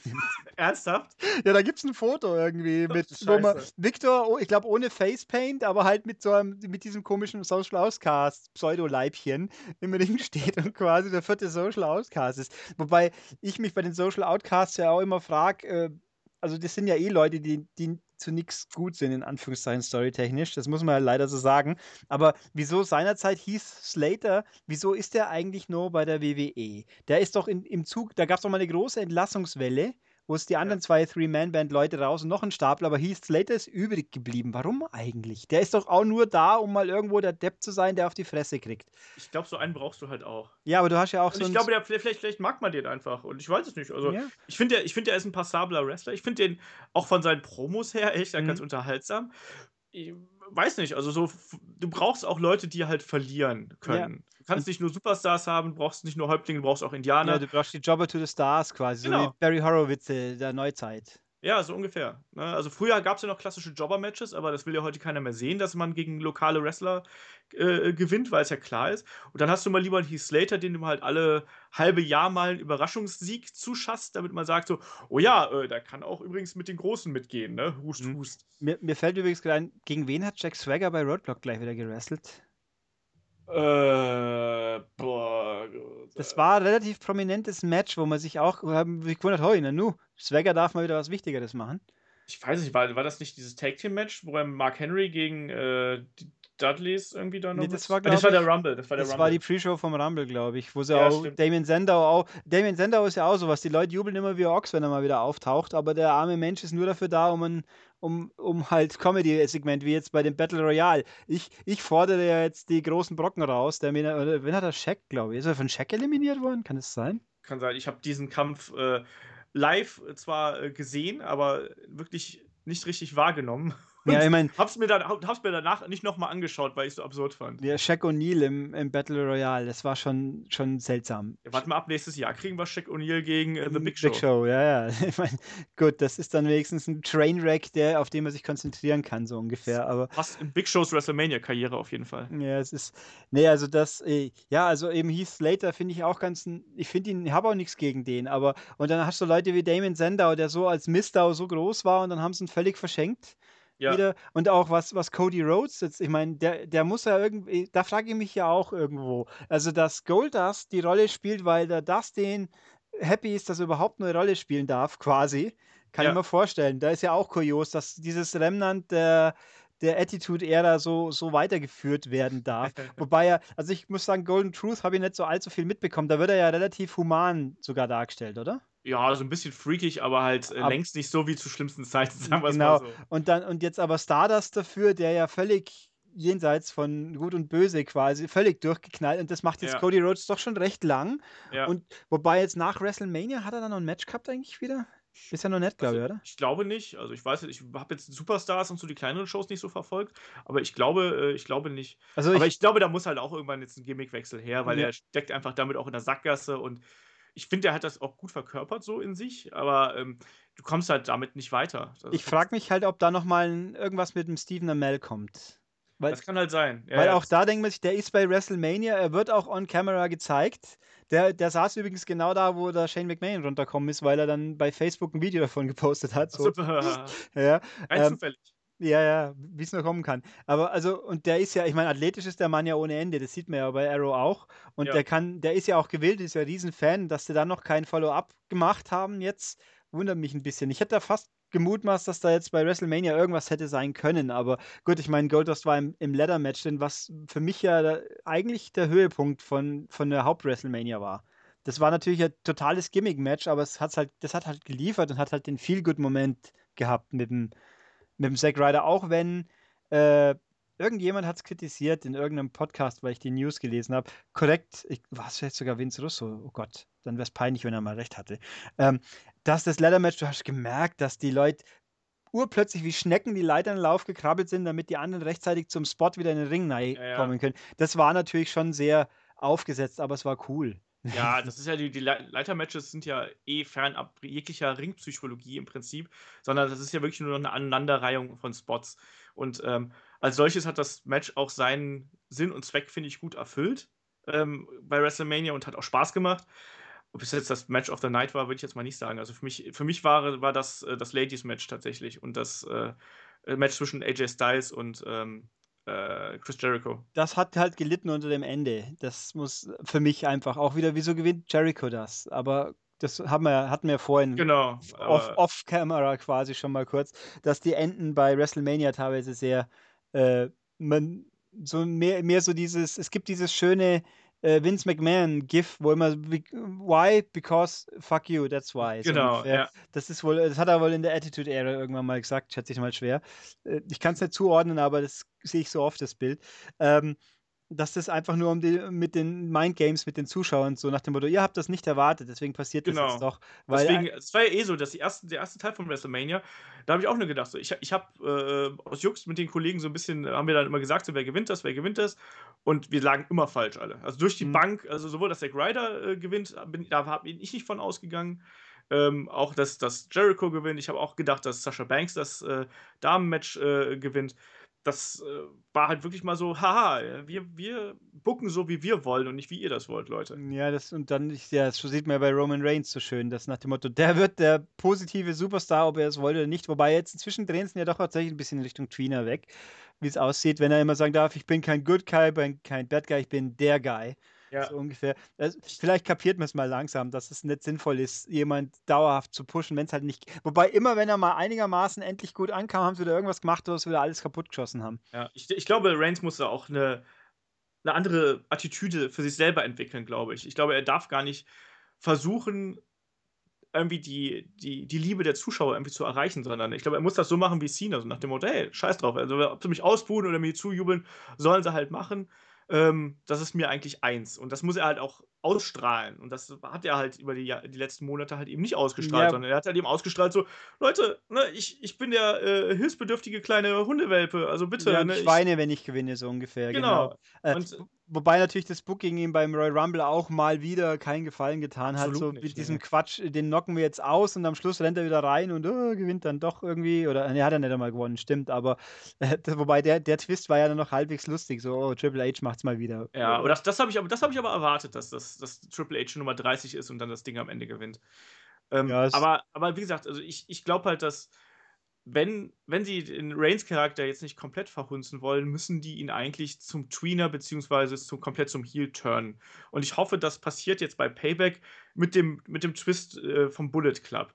Ähm, würde zwar nicht so richtig Sinn ergeben, nachdem die da alle äh, schon zusammengeprügelt worden sind, aber warten wir mal ab. Also ich, man muss irgendwas mit dem Reigns-Charakter machen. Ähm, dass er da nicht komplett in der Babyface-Suppe irgendwie ertrinkt. Ansonsten geht's halt nicht. Ja, es, ist, es gibt ja nicht, so, dass es nicht auch andere Leute gibt. Wobei ich muss sagen, dass ich Dean Ambrose, der ja auch immer alle sagen, der ist so, hey, mach den doch mal zum Champion.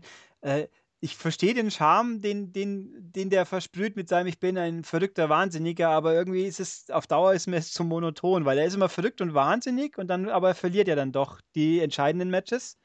Äh, das war auch so ein Ding. Äh, Ambrose gegen Lesnar. Ich habe keinen Be nicht ganz begriff. Also das Match war eh viel zu zahm für das, was es darstellen sollte. Das haben wir ja auch kurz angesprochen. Da hat er eine Kettensäge in der Hand und dann macht er damit nichts. Ja. wobei ich hätte die auch, die hätte ich niemals auch nur ein, weil wenn, selbst wenn, wenn die jetzt angewiesen wäre, wie schnell passiert versehentlich irgendwas, du kannst das Ding nicht benutzen. Das geht nicht. Einen nee. Vorschlaghammer kann man in den Ring schmeißen, weil den, den muss man ja aktiv schwingen. Aber wenn eine Kettensäge mal läuft, um Gottes Willen. Aber nee, das, das, das war ja auch eher so ein bisschen äh, Ne, das war so ein bisschen Trash-Charme, den sie da noch mit eingebaut yeah. haben. Ne? Aber, aber anders, Chainsaw Charlie hat das damals auch gemacht. Der ist auch mit der Kettensäge zum Ring gekommen und yeah. hat da Sachen hat gemacht. Gesägt, ja. Da war aber, kein, aber glaube ich, keine Kette dran. Deswegen, da war okay. quasi nur der Motor und so. Er hat halt den Sound gemacht. Aber, äh, also da habe ich auch nicht begriffen, wie der, wer vom Ausgang des Matches irgendwie profitiert hat. Lesnar gewinnt halt doch wieder und Ambrose steckt zum 15.000. Mal Prügel ein und hat dann am Schluss halt verloren.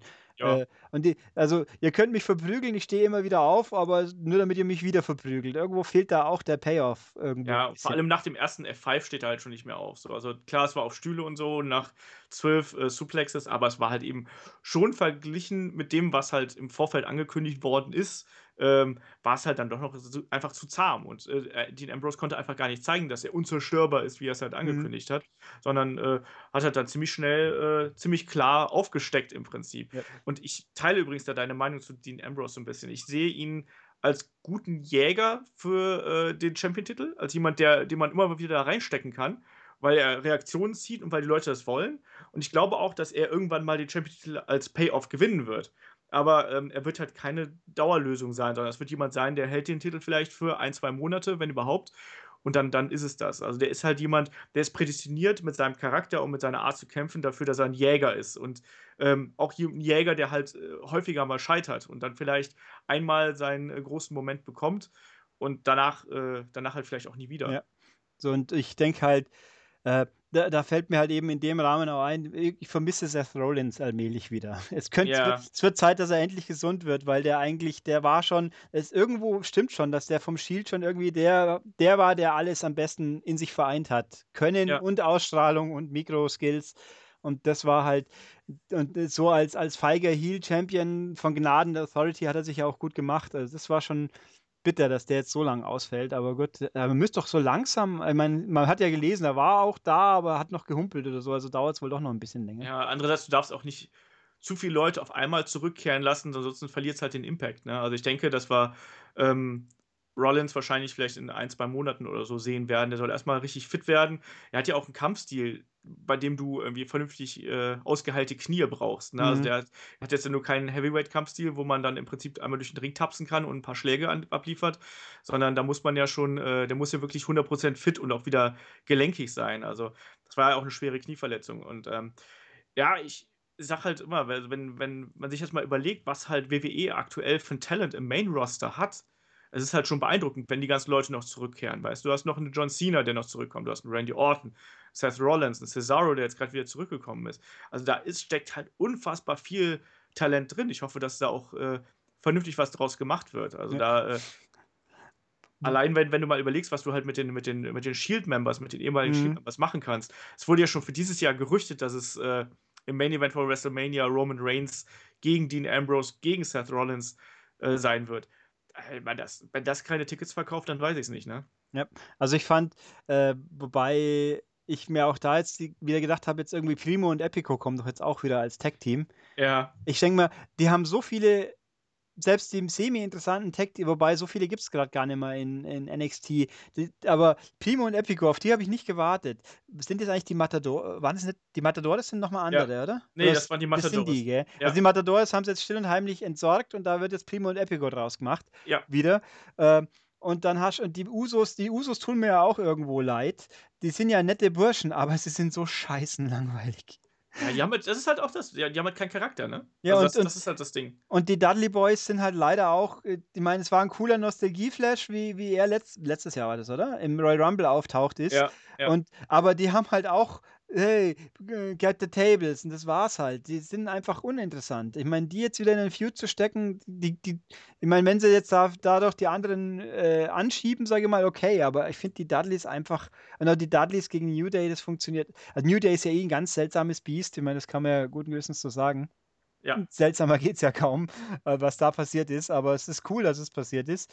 Ähm, wobei auch da, was ist eigentlich passiert aus dieser diese kuriose, die Namenslogik, weil es mir jetzt gerade so uns zusammenhängt, einfällt. Big E ist ja jemand, der seinen Nachnamen verloren hat. Genau. So wie Cesaro seinen Vornamen verloren hat und, ja. und Neville. Und jetzt, jetzt inzwischen haben die Leute nicht, nicht nur sogar Vor- und Nachnamen, sondern sie dürfen sogar die behalten, die sie vorher hatten, teilweise. Äh, ja, also ich weiß auch nicht genau, das ist ja immer so eine Lizenzfrage. Du meinst, es ist wie ein Shinsuke Nakamura oder ein AJ ja, Styles oder also, Samoa Joe auch, ja. Ja, die sind also die ganz großen, aber aber den, den, dem Kenta zum Beispiel, gut, der war nicht die ganz große Nummer, dem haben sie einen anderen, wobei der hat das ja sogar begründet, dass er einen anderen Namen, wenn ich es richtig im Kopf habe. Da gab es ja sogar ein Promo, wo er sagt, ich nenne mich jetzt Hideo Otami aus Respekt vor whatever. Ja. Äh, aber, aber wieso jetzt zum Beispiel ein Cesaro keinen Vornamen nicht haben darf, äh, oder auch äh, Rusev hat der hat doch auch einen Vornamen gehabt. Der hieß doch Alexander mal, genau. Ja, ja. Ich meine, man kann ja dann immer nur Rusev sagen, aber dann heißt er halt trotzdem so. Ich meine, man muss ja nicht immer Vor- und Nachnamen am Stück aussprechen. Also, wobei bei Bailey, ich glaube, Bailey ist die einzige, nee, wollte gerade sagen, die einzige, die keine zwei hat. Nee, Asuka und, und Alaya gibt es ja auch noch. Aber die meisten Frauen haben ja auch tatsächlich zwei Namen, in, die neuen zumindest. Die meisten. Gut, Charlotte.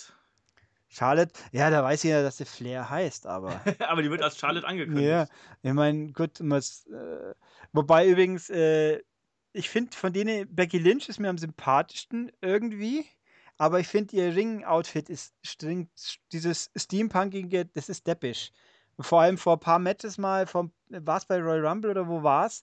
Da ist ihr ihre Schuhhülse runtergerutscht offensichtlich. Da ist die ganze Zeit auf dem, auf dem auf dem Ding. Kickpad da oder was? Ja, ne, die, die hat doch so unterm Knie so quasi so wie, wie so abgeschnittene Stiefel oben drüber. So, ja, okay. so, so eine um, um, Umrandung halt, die halt irgendein Steampunk-Element hat. Und das ist scheinbar ein bisschen runtergerutscht, so halb über die Sohle. Und da hast du gesehen, dass sie das nicht gut getan hat, ihre Mobilität. Das Outfit ist auch ein bisschen komisch. Ich meine, muss ja nicht jeder im Bikini rumrennen, logischerweise, aber dieses Pseudo-Steampunk-Gedöns ist schon auch ein bisschen ich, ich finde ehrlich gesagt, dass, dass Becky Lynch echt einen, einen coolen Look inzwischen hat. Also ähm, sowohl was gerade den Entrance angeht, was, den, was, die, was die Musik angeht. Ähm, es, auch da, äh, die, die, hat halt da ihre, ihre Nische gefunden. Also ich finde, dass, dass die gerade auf der großen Bühne von WWE halt viel, viel mhm. besser rüberkommt, als das früher bei NXT der Fall war, wo sie halt eben noch äh, finde ich, relativ blass gewirkt hat. Ja. Also das ist halt so der, der, der Vergleich, den, den ich halt dann noch habe. Und ähm, das, das ist schon okay. Wobei ich da auch mal, irgendwie warte ich ja drauf, dass sie irgendwann mal auf die glorreiche Idee kommen, sie mit Seamus zusammen zu koppeln. Das halte ich durchaus für möglich, solange sie nicht als äh, Valid der äh, League of Nations kommt, äh, könnte ich auch vielleicht sogar damit ja. leben. Ich habe auch nichts gegen Seamus. Also ich finde Seamus als Wrestler an sich äh, auch äh, echt akzeptabel. Ja. Also das äh, habe ich kein Problem mit. Bei Seamus frage ich mich immer, was muss der arme Mann eigentlich anstellen, dass er so blass bleibt? Das frage ich mich bei mir selber schon immer. Ja, aber wie schaust du aus, wenn du mal in die Sonne gehst? Wirst du schon gleich rot, oder? Ja, ist, äh, so, so in der Art, ja. Ja, es ist, und auch der, der eine von den Ward Villains ist ja auch so blass, wobei der wirkt ein bisschen gepudert. Also ich weiß nicht, ob der wirklich so ist oder ob das halt gimmickmäßig, machen wir den jetzt so blass. Das ist Aiden English, glaube ich, meinst du, ne? Der ist, Kann ja, sein, ja, der halt ohne den Schnurri. Ja, ja, ja.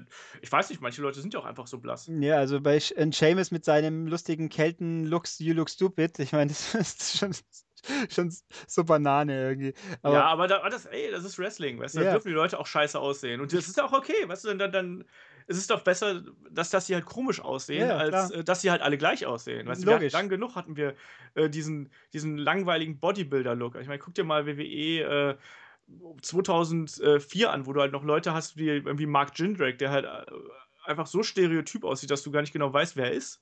Ja, und dann uh, Buff Bagwell, der ja ausschaut wie Oh Jesus. Also, wobei, ganz bitter, ich fand die Steiner Brothers am Anfang ja echt cool. Ja. Und was dann sich daraus entwickelt hat, äh, auch äh, Scott Steiner, nee, Moment, Scott war der, den es noch länger gab. Genau, Rick ist irgendwann mal verschwunden, wieso auch immer. Also genau, der, der, der, war ja auch älter, also von daher. Ja, der Wuff, Wuff, Wuff. Genau. Und der andere ist dann auch so ein Muscle Freak, um, der dann mit Buff Bagwell, der ja auch am Anfang Marcus Alexander Bagwell war, das weiß ich auch noch. Ja. Äh, die, und die dann irgendwie so zu so seltsamen, äh, äh, aufgepumpten Anabolika-Typen sich. Hallo, also, hallo, Big Papa Pump geht halt immer, ne? Der ist ja Nein, der, der, ist halt einfach irgendwie, der hat inzwischen im Internet halt so einen merkwürdigen Kultstatus erreicht, weil er halt auch, du musst dir mal die, die Promos von ihm anschauen. Die sind ja. halt einfach teilweise so wirr, ähm, dass du dich, äh, lachst dich halt schief und checkig. Und von den Kämpfen her, da muss ich ja sagen, dass ich äh, Big Papa Pump zu End-WCW-Zeiten eigentlich ganz solide unterhaltsam fand, gemessen am übrigen WCW-Roster. Ähm, und er auch da, äh, der hat auf jeden Fall auch seinen, seinen Look gehabt, der äh, seine Position da gerechtfertigt hat. Ne, dass er dann halt bei WWE, als er dann darüber gekommen ist, 2003 gegen Triple H, das war ja die komplette Katastrophe. Ich werde auch diesen einen Moment nicht vergessen, wo er gegen äh, Test angetreten ist und von der Ringschürze gefallen ist. Ähm, äh, das war absolut, absolut absurd und das ging halt auch nicht mehr. Und, aber ich, zum Beispiel, wo ich dann wiederum überrascht war, dass, äh, der hat ja auch noch seinen TNA-Run später gehabt, mhm. wo er dann gegen Samoa Joe antrat und tatsächlich die beiden einen akzeptablen bis guten Kampf abgeliefert haben, obwohl halt äh, äh, Scott Steiner allein aufgrund seiner Masse und dem Alter halt inzwischen, glaube ich, steif einfach wie ein Brett ist. Ja. Fand übrigens auch äh, bei WrestleMania Weekend, ich habe die Hall of Fame habe ich nicht ganz angeschaut. Ja. Aber den, den Red Carpet, den fand ich echt gut. Der war unterhaltsam. Wenn die Leute halt mal ein bisschen aus ihrer Rolle rausfallen, wobei gut, Dean Ambrose wiederum hat dann natürlich keine Krawatte an, sondern bloß ein offenes Hemd und Turnschuh und, und eine Sonnenbrille. Und aber da ist dann auch mal Reese das erste Mal aufgetaucht, nachdem sie im Match selber ja nicht war. Also ja, okay. das war erst in Raw. Äh, und halt eben auch so Seamus mit, mit so einer lustigen Schlagmütze, die du auch hast. Genau so eine auch. und dann, wo er halt seine, seine Frisur-Unarten ein bisschen abgedeckt hat. Ja, das war ganz witzig. Und dann halt auch so die, die Significant Others teilweise, die man sonst natürlich nie sieht. Ähm, völlig unzusammenhängend auch da wieder ein Sprung, weil Kommentatoren. Äh, war Corey Graves eigentlich ein guter Wrestler? Äh, der war ein solide bis guter Wrestler, ja. Weil also, so was ich von ihm gesehen habe. Ich habe nicht viel von ihm gesehen, mhm. bei, auch bei NXT, aber ähm, der hat auf jeden Fall auch äh, eigentlich ganz okay Matches abgeliefert. Da gibt es noch, wenn du die ganz bei WWE Networks ganz weit genau. zurückgehst, da kannst du, kann man sich noch ein, zwei Kämpfe von ihm anschauen, bevor genau. er zurückgetreten ist. In der allerersten Folge hat er gegen Neville ein Match gehabt. Ja, genau. Und dann hat er ja seine Concussions und sonst was. Ähm, aber ich finde, der ist ein super Kommentator. Der ich ist super, der ist, der, ist, der ist ein toller Color-Commentator, weil er eben nicht so übertrieben ist, aber doch grundsätzlich die Sympathie für die, für die bösen Jungs eher vertritt, aber und der ist auch mit seinem, mit seinem NXT-Partner funktioniert der super. Ja, und der hat auch geile Sprüche einfach mal drauf. Also, das ja. muss man ja auch als Color-Commentator gehört das ja dazu, dass du halt einfach mal so ganz blöde äh, Gags einfach draus haust. Und der ist, ich finde den klasse. Also, ich finde dieses Kommentatoren-Duo von NXT, das ist halt um Meilen besser als das, was bei äh, WWE im Hauptroster geboten wird. Also ich kann mittlerweile auch Jerry the King Lawler und Michael Cole einfach nicht mehr hören. Ja, der, wobei Cole ist ja unan.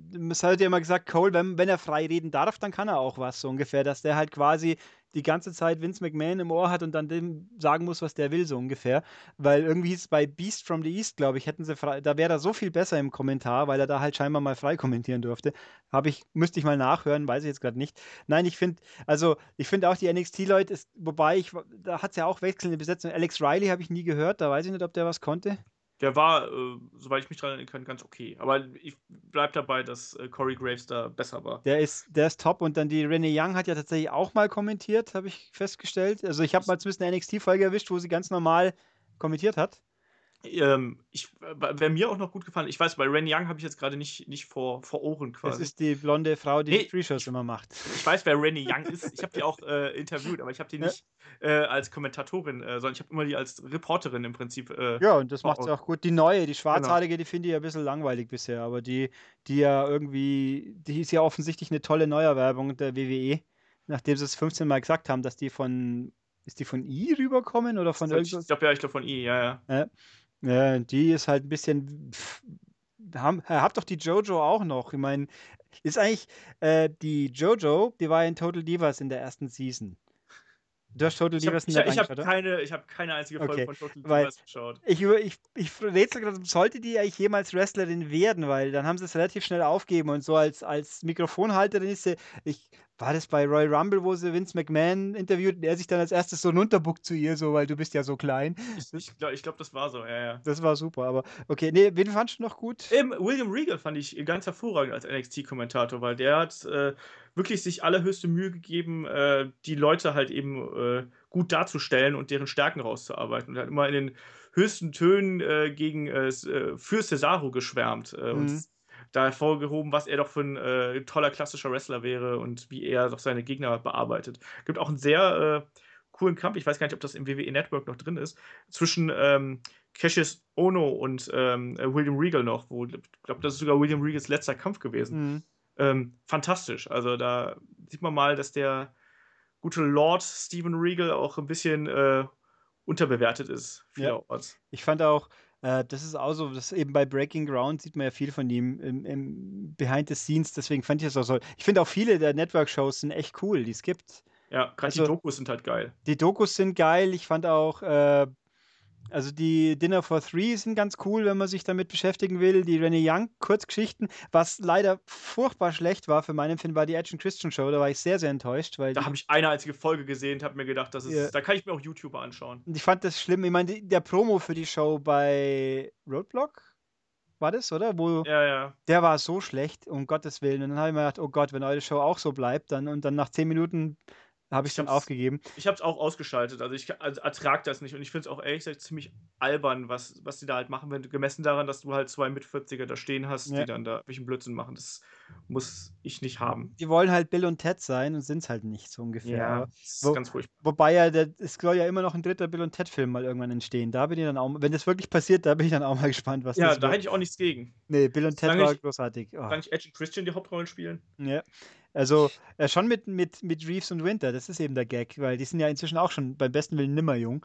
Ja. Aber äh, was ich, was mich jetzt, was ich gespannt bin, das kann eigentlich, entweder wird es richtig lustig oder es wird ganz furchtbar, ist Camp WWE.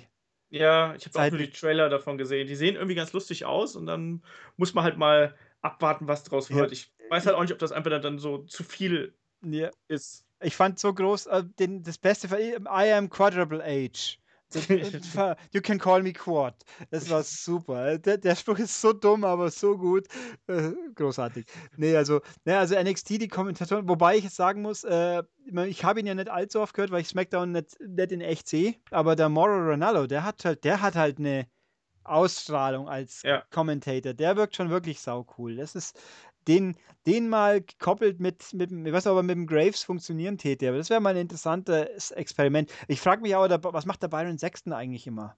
Was, was hat denn der als dritter Mann beim Kommentar zu suchen? Der bringt ich weiß nicht, gar der, nichts. der streut ja immer nur so ein bisschen was rein. Also von daher, ich finde so, den halt auch so austauschbar.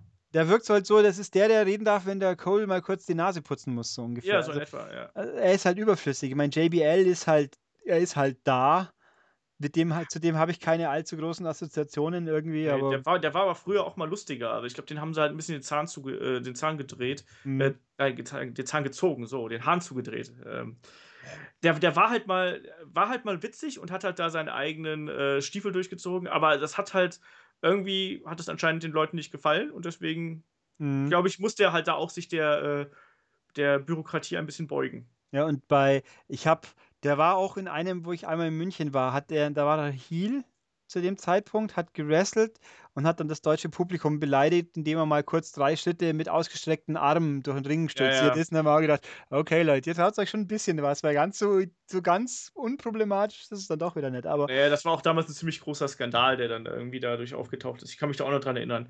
Das war eine ziemlich furchtbare Tour, da habe ich mir nämlich damals noch äh, Tickets für gekauft. Da hat Eddie Guerrero auch noch gekämpft. Ähm, äh, zu der Zeit und das mhm. ist, äh, äh, es hat keinen Spaß gemacht, sich das anzuschauen. Ich habe ja auch äh, in mein, ich war ja doch da, dank freundlicher Unterstützung von Menschen, die einem Tickets spendieren, doch öfters beim Wrestling, wie ich schon gedacht habe, äh, um dann schnell zu lernen. Also Ringside Seats halte ich für einen großen Fehler beim Wrestling. Ja, Ringside Seats sind halt äh, Ach so, meinst du, weil man da ständig irgendwas abbekommt oder was? Nee, aber du, du siehst, du bist zu nah dran. Mein, also zum einen, du, du hast die Perspektive, du bist ja unten. Du musst ja. nach oben schauen und in dem Moment, ja. wo sie auf die Matte gehen, kriegst du nichts mehr vernünftig mit. Du ja. kriegst auch die Einmärsche nicht richtig mit, weil dauernd Leute vor dir stehen. Und du bist natürlich so nah dran, dass du auch absolut siehst, dass jeder Schlag vorbeigeht, so ungefähr. Außer es klatscht halt laut. Und wenn du, das letzte Mal in München waren wir so 20 Meter weg, so auf halb hoch auf der Nebentribüne. Das war, äh, Nürnberg war es, glaube ich. Das war viel besser. Da siehst du einfach, äh, du, du, die Illusion wird halt besser gewahrt. Ja. Und du hast auch einen viel besseren Überblick. Also das ist, und dafür sind die Plätze ja auch nur halb so teuer, so ungefähr, wenn man sie zahlen müsste. Ähm, Warst du schon mal bei WXW? Nee. da, da gibt es ja gar keine Absperrung. Also da kannst du ja, wenn du dir eine Stehplatzkarte kaufst, kannst du direkt am Ring stehen. Ja, also. Das ist halt witzig. Das glaube ich schon, aber es ist, also, ich bin mehr so der bequem Zuschauer. Wobei in München hatte ich mal das unfassbare Glück, dass dann hinter uns Leute gesessen sind, die, die den besten Wrestling-Gag der Welt erfunden haben, nämlich Two, Two, Two zu schreien, wenn es ah, ein ja. Nearpin war. Und das bei wirklich jedem Nearpin. Hey, irgendwann haben wir gedacht, ja Gott. Was ich richtig nervig fand, ich glaube, das war bei WrestleMania, wo die äh, Fans quasi dem, äh, dem Ringrichter immer noch einen vorgezählt haben. Also wenn ja. zwei am Boden lagen und die haben dann, der wollte den Ten-Count anzählen, haben die dann, und der Ringrichter ruft, two, das Publikum ruft three. Ne? Und dann irgendwann kommt das Publikum halt selber durcheinander gekommen, weil sie halt so cool und clever waren, weißt du? Und dann haben sie irgendwann ten gerufen und dann also, hä?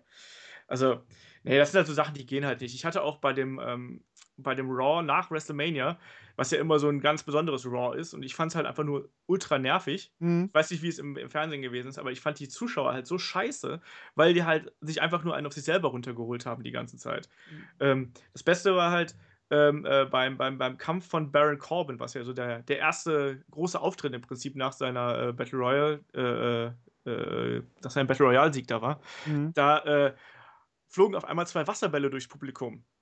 ne?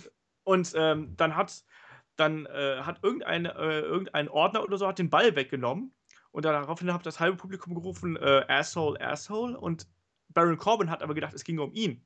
Ja. Wenn man aber mal genauer hingeschaut hat, äh, war das gar nicht auf ihn gemünzt, sondern halt eben auf einen Security-Menschen, der den Ball festgehalten hat. Ja. Also es war halt total absurd. Ich hatte auch, ich hatte dann, wir saßen da auch äh, ähm, äh, Floor-Level, nicht ganz Ringside, sondern halt eben auch relativ weit hinten. Das heißt, mhm. wie du schon gesagt hast, als kleiner Mensch sieht man dann da ziemlich beschissen. Und gleichzeitig hatte ich dann noch einen äh, Fan neben mir sitzen, also einen Fan in Anführungsstrichen, der einfach rigoros jeden, außer Chris Jericho, beleidigt hat. Ja, also, Sehr gut äh, das war so nervig, aber die nonstop, also nonstop einfach durchgebrüllt und jeden äh, so, äh, du bist ein Penner. Äh, zu AJ Styles hat er irgendwie gerufen, äh, geh mal zum Friseur und ich weiß nicht was, also ganz schrecklich und ich habe auch gemeint, so, boah, das war also ich habe drei Shows, drei Wrestling-Shows am Wochenende gesehen. Da ähm, NXT, WrestleMania und halt Raw. Und ich habe gemeint, also zu Raw nach WrestleMania gehe ich nie wieder, weil es halt so scheiße war. Ja, das ist ein spezielles Publikum, heißt ja immer, das stimmt schon. Aber ich fand, äh, also sie haben auf jeden Fall bei WrestleMania hat man am Schluss so auffällig den Ton runtergewirkt da, nach dem Match, damit man nicht das, die Boos von Roman Reigns nicht so laut hört, so ungefähr. Die haben es wirklich weg da hast du vom Publikum nichts mehr gehört quasi. Ja, es, es ist äh, ohnehin merkwürdig. Also ähm, ich habe ohnehin das Gefühl gehabt, dass die Zuschauerreaktionen äh, insgesamt sehr, sehr runtergeregelt worden sind. Also zum Beispiel als ähm, äh, Kevin Owens beim Opener reingekommen ist, ist mhm. die Halle ausgeflippt. Und ich meine wirklich halt Austin-mäßig ausgeflippt. Ja, und äh, das hast du im Fernsehen gar nicht mitbekommen. Und, ja. und äh, ich habe ich hab, ich hab jetzt äh, den Main Event, weil er so scheiße war, habe ich mir, glaube ich, auch nur noch einmal so im Schnelldurchlauf nochmal angeschaut.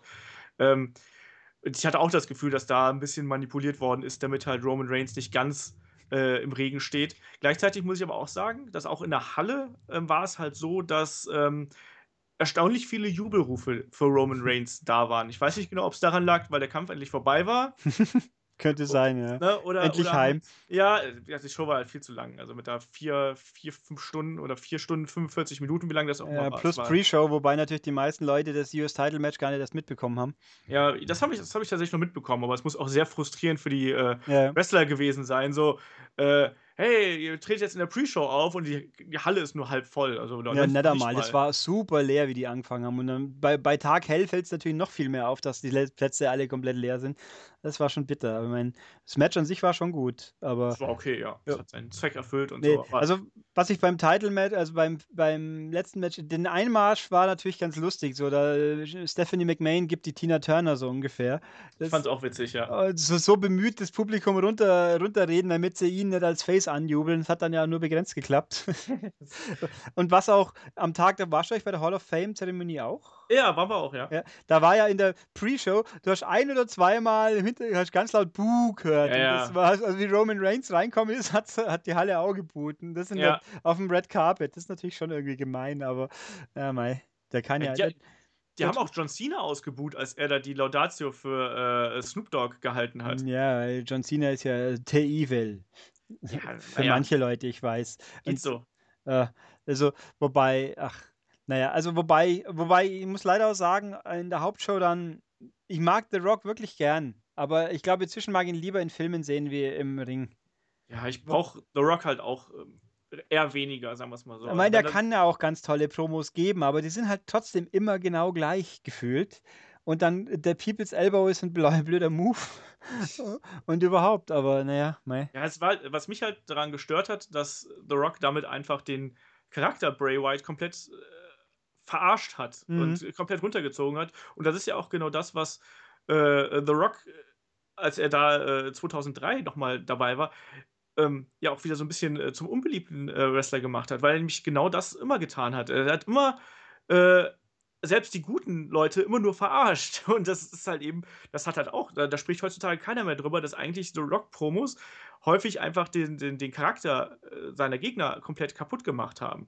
Und so war es jetzt halt auch, weißt du, er fängt dann an, erstmal fängt er halt cool an zu erzählen, ja, hier, Bray Wyatt, du hast alles, ne, Charisma und äh, den Look und den Bart und keine Ahnung was. Und dann fängt er auf einmal an, hier, äh, ihr, äh, wie sagt man denn, äh, hier Inzest, ihr Inzestbürger ja. und keine Ahnung was, ne?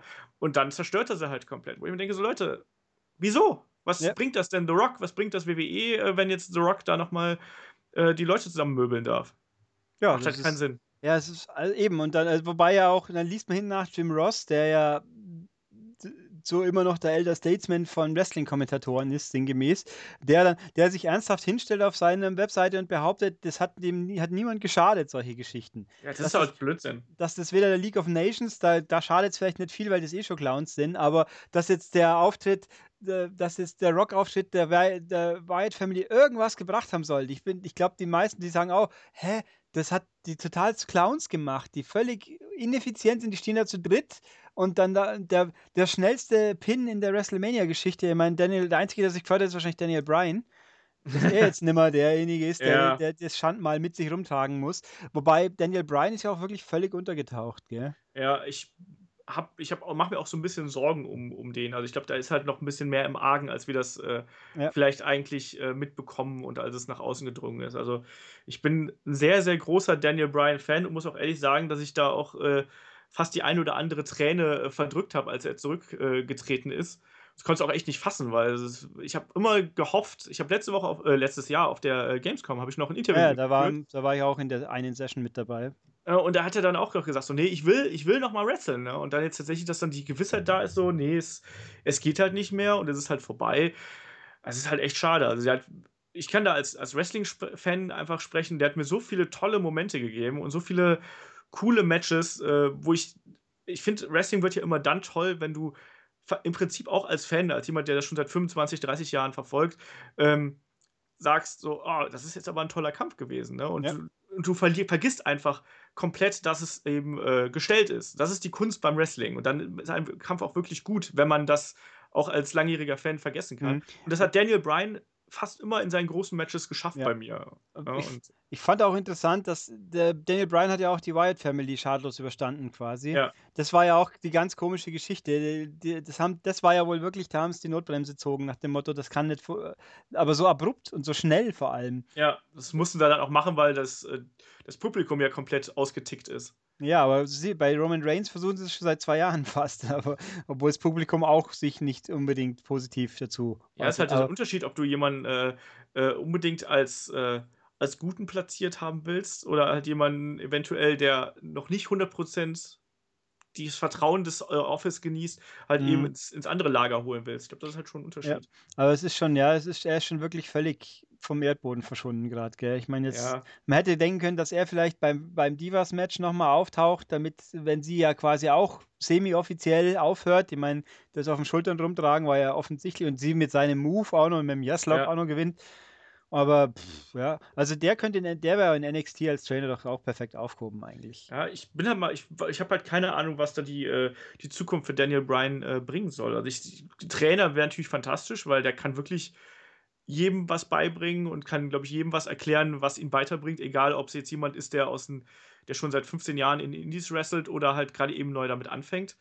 Ähm, ich weiß halt nicht, ob er das möchte. Ähm, oder ja. ob er jetzt andererseits sagt, so ja komm, ich mache jetzt erstmal ein Jahr Pause und vielleicht gründe wirklich eine Familie. Das steht ja immer noch im Raum irgendwie, aber bis jetzt gibt es ja da noch keine Infos, ob da ein Kind äh, auf dem Wege ist oder sonst irgendwas. Und ich, man weiß auch nicht genau, wie fit er ist. Ne? Also ja, wobei natürlich, ich meine, ganz um, irgendwann müssen wir es mitkriegen, weil er in Total Bellas auch aufschlägt und in Total Divas, vor allem in Total Divas ja. ja. auch. Die bleiben ja bei Total Divas auch dabei. Total Bellas ist ah, ja okay. ein Spin-off, der zusätzlich kommt. Oh, Ach, das ist ja ein, ein Fest für dich dann, oder? Nee, also ich habe, glaube ich, die erste Folge auch mal angeschaut, weil ich mag eigentlich, es gab mal eine Zeit, da habe ich diese Semi-Pseudo-Doku-Reality-Sachen gerne angeschaut, viel. Ich habe auch zum Beispiel ähm, Rock of Love, die, erst, die zweite Season, glaube ich, die war ganz ja, großartig. Die habe ich aber auch gesehen. Die war fantastisch. ähm, die, die dritte habe ich dann, glaube ich, vor allem, weil die in Deutschland auch unzensiert kam, also ohne die ätzenden Pieper die ganze Zeit, weil die ja wirklich jedes zweite Mal Fuck gesagt haben. Ähm, die Weiber, die, das muss man so sagen, die sich um, äh, wie ist der gleich wieder? Oh, keine Ahnung. Der Poison-Sänger, ja, ja. Brad Michaels, würde ich. Bitte, ja, ja, genau. Ja. Äh, wie auch immer, also es war, das war irgendwie so absurd, aber unterhaltsam und halt immer diese aufgenommenen Statements. Und I Love Money habe ich auch mal eine Staffel angeschaut, also die MTV-Geschichte. Wobei Real World wiederum komischerweise gar nicht. Ich meine, äh, warte mal, Miss kam aus Real World, gell? Ja. Genau. Ja. Ähm, und da und auch die, und die Road Rules, die kamen bei uns, glaube ich, nie. Da bin ich mir aber auch gar nicht sicher jetzt. Hast du dir mal die Tough Enough äh, Staffeln angeguckt, die alten? Nee, ich habe überlegt bei der neuen, aber auch da gibt es die eigentlich auf im Network? Ich glaube ja. Also ich habe mir zumindest die, äh, ich glaube die zweite oder so, habe ich mir da mal angeschaut. Also, da sind ja tatsächlich einige bei rausgekommen, also einige Wrestler. Ja, aber äh, ich glaube, die Sieger selber nicht, oder? Nee, die Sieger selber haben es meistens nicht geschafft, aber lustigerweise halt die anderen, die hatten dann mehr Bock. Also Ryback ist ja auch zum Beispiel jemand gewesen, der von Tough Enough kommt. Ja. Äh, wobei jetzt auch von, den, äh, von dem letzten Tough Enough ist da jetzt eigentlich die Frau, weiß ich nicht mal, wer es ist, habe ich schon vergessen.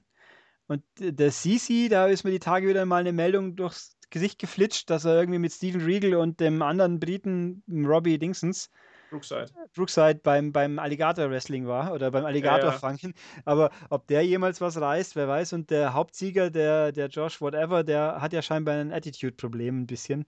Ja. Äh, der, der, mit seinem unseligen Tweet, das war vielleicht nicht so geschickt, äh, mit irgendwelche Leute als Jobber zu beleidigen, bevor man selber überhaupt irgendwas ja, stimmt. hat. Ja. Das ist vielleicht unklug. Oh, nee, stimmt. Dann hat er das, Kevin Owens hat ihn doch dann abgewatscht. Ja, ja, Kevin Owens ist ja auch sehr aktiv bei Facebook äh, King, und Twitter King, und so. King der 1000 Blogs oder so ähnlich. Ja. Äh, sag irgendwas, was ihm nicht passt und dann hörst du nie wieder von ihm oder andersrum.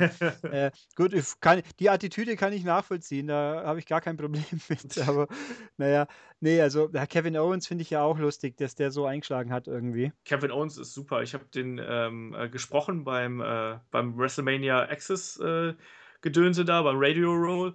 Und der ist halt einfach, da hast du halt einfach das Gefühl, der ist halt so, wie er ist und der fühlt sich halt so wohl, wie er ist und die Leute akzeptieren ihn auch so. Und das hat halt bei ihm funktioniert.